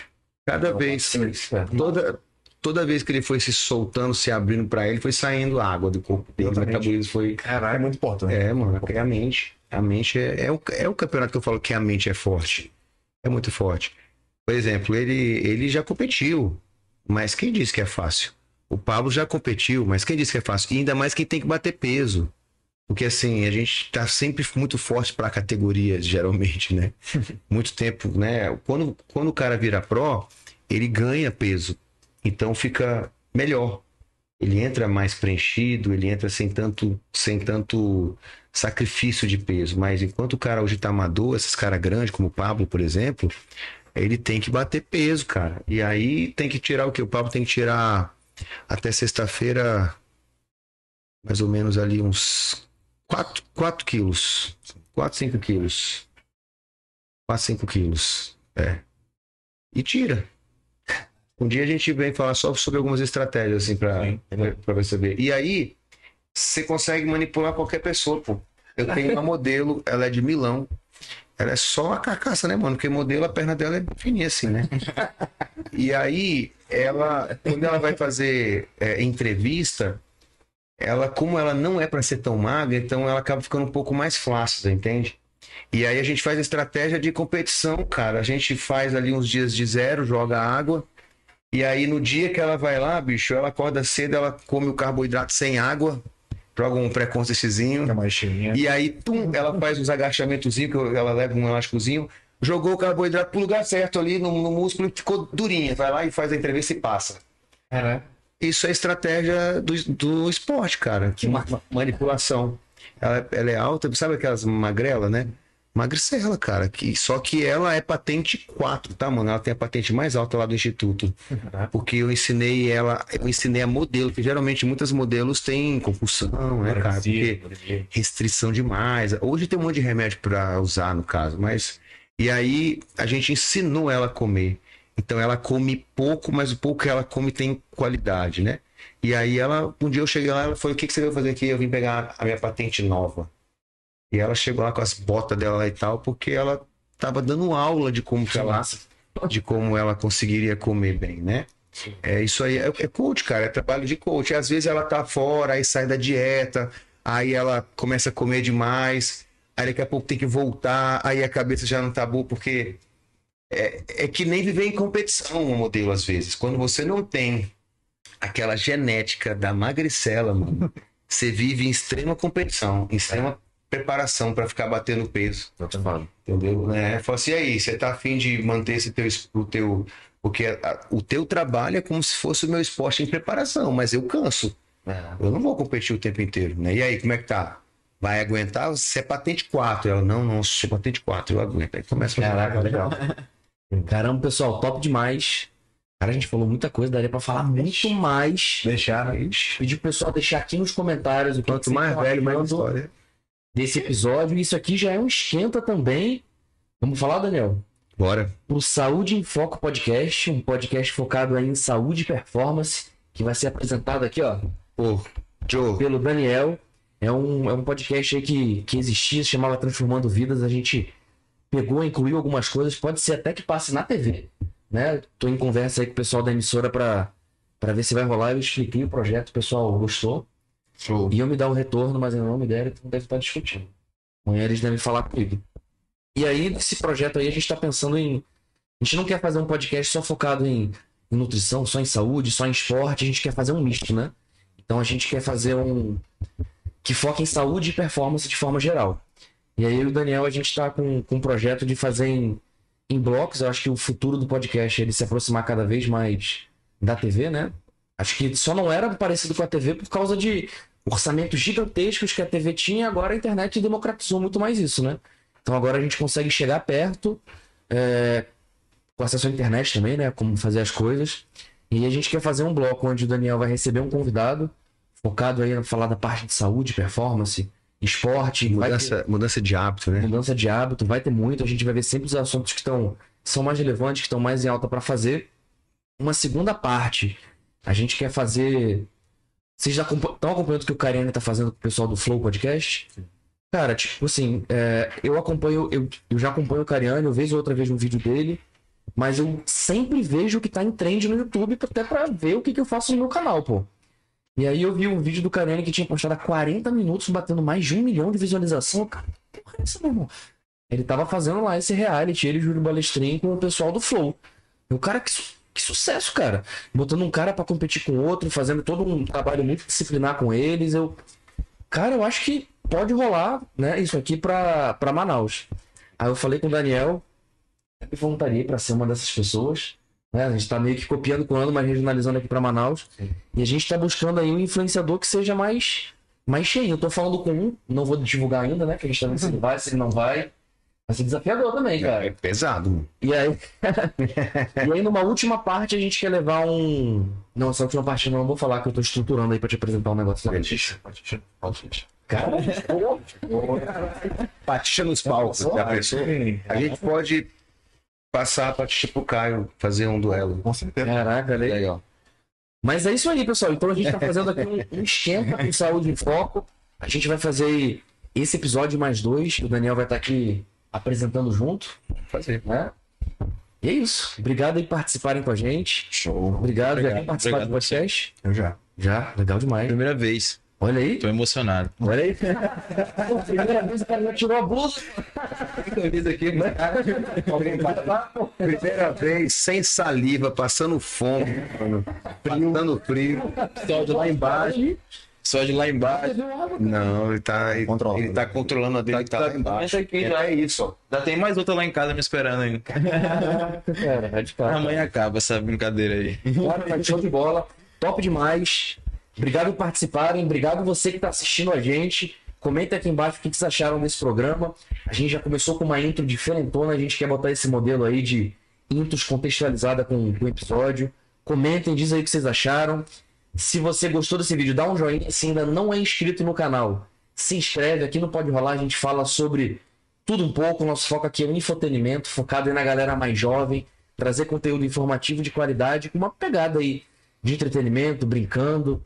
Né? A gente até falou brincando de, de sucos, né? Eu acho que você falou muito em suco, não sei não, hein? Pô, cara, mas eu acho que nunca competi, eu até admiti aqui, cara, nunca tinha admitido isso. Eu já usei anabolizante aí com fim estético, loucamente. Tive resultado? Cara, eu tive Teve. resultado, mas eu treinei fazer muita dieta também, eu fazia certinho. Não, você fez, você treinou, você comeu e você É. tomou o negócio, né? É, só não conseguia dormir direito por causa do exército. Mas. E tive, tive, tive. Ele botou o shape, mano. Eu vou te mostrar a foto É, dele. tive- Em linha mesmo. E tive, tive alguns colaterais que eu não sabia lidar, cara. Mas, porra, e aí o que você falou até pra gente fechar aqui, de você chegar pro médico, médico do exército, pra eu chegar e falar. A Daphne tava se formando em medicina ainda, não, não tinha, não sabia muito dessa parte ainda, não tinha passado pela parte endócrina e tal. Tive que ir num- numa médica do exército. Porra, que isso aí é crime no exército, pô. Pra falar, ó, eu tô me sentindo muito fraco, tô meio depressivo, porque eu usei isso, isso e isso. Pô, tomei uma mijada da mulher. Era tenente, ela era capitão, porra. Mas beleza, resolveu o problema. Fiz até ultrassom no testículo e tal. Fiz tudo certinho que ela passou, mas é difícil, cara. Tipo, abrir o jogo, pra mim foi um momento muito difícil ali, cara. É muito, assim, muitas pessoas não falam mesmo pelo, pelo medo do julgamento, né? Ah, Então, geralmente, assim, eu sempre, por exemplo, eu recebo lá um paciente, ele tá usando. E aí a gente quer fazer um controle é, cardiovascular. E aí eu peço para ele ir no cardiologista, que eu sei que ele é moderno. Eu mando o cara ir no urologista, que eu sei que ele é moderno. Eu mando a mulher na ginecologista, que eu sei que ela é moderna. Eu sei que ela vai lá para cuidar e instruir, né? Eu não mando no cara que eu sei que vai julgar, senão não vai adiantar nada, entende? entende? É. E assim mas que show de faz. bola. Mais uma vez, obrigado, pessoal. Obrigado por vocês que estão assistindo. Lembrando mais uma vez: se você não é inscrito no canal, se inscreve, aperta o joinha. A gente volta amanhã com mais um episódio top. Um episódio que a gente já gravou tem um tempo, mas a gente tá liberando aí só amanhã. Inclusive, eu tô com a mesma blusa, mas ele foi gravado duas semanas atrás. Episódio aí especial, oposto do que a gente tá falando hoje de esporte, de saúde. A gente gravou numa churrascaria, eu enchi a cara dele pra caramba. Mas enfim, contraste, né, pessoal? Agora eu tô no fitness. É isso. Daqui a pouco vai se assim, despedindo, Ó, vai se despedindo. Vai se, Valeu. vai se despedindo né, dessa churrascaria e da- e da cerveja aí pra botar o shape. Vou botar, cara. Vou, vou voltar aí. Fé em Deus. E tamo junto, pessoal. Valeu. Amanhã tem mais. No episódio de amanhã, no final do episódio, a gente vai divulgar pra vocês aí também a agenda. Só semana que vem tá sinistra. Não perca. Valeu.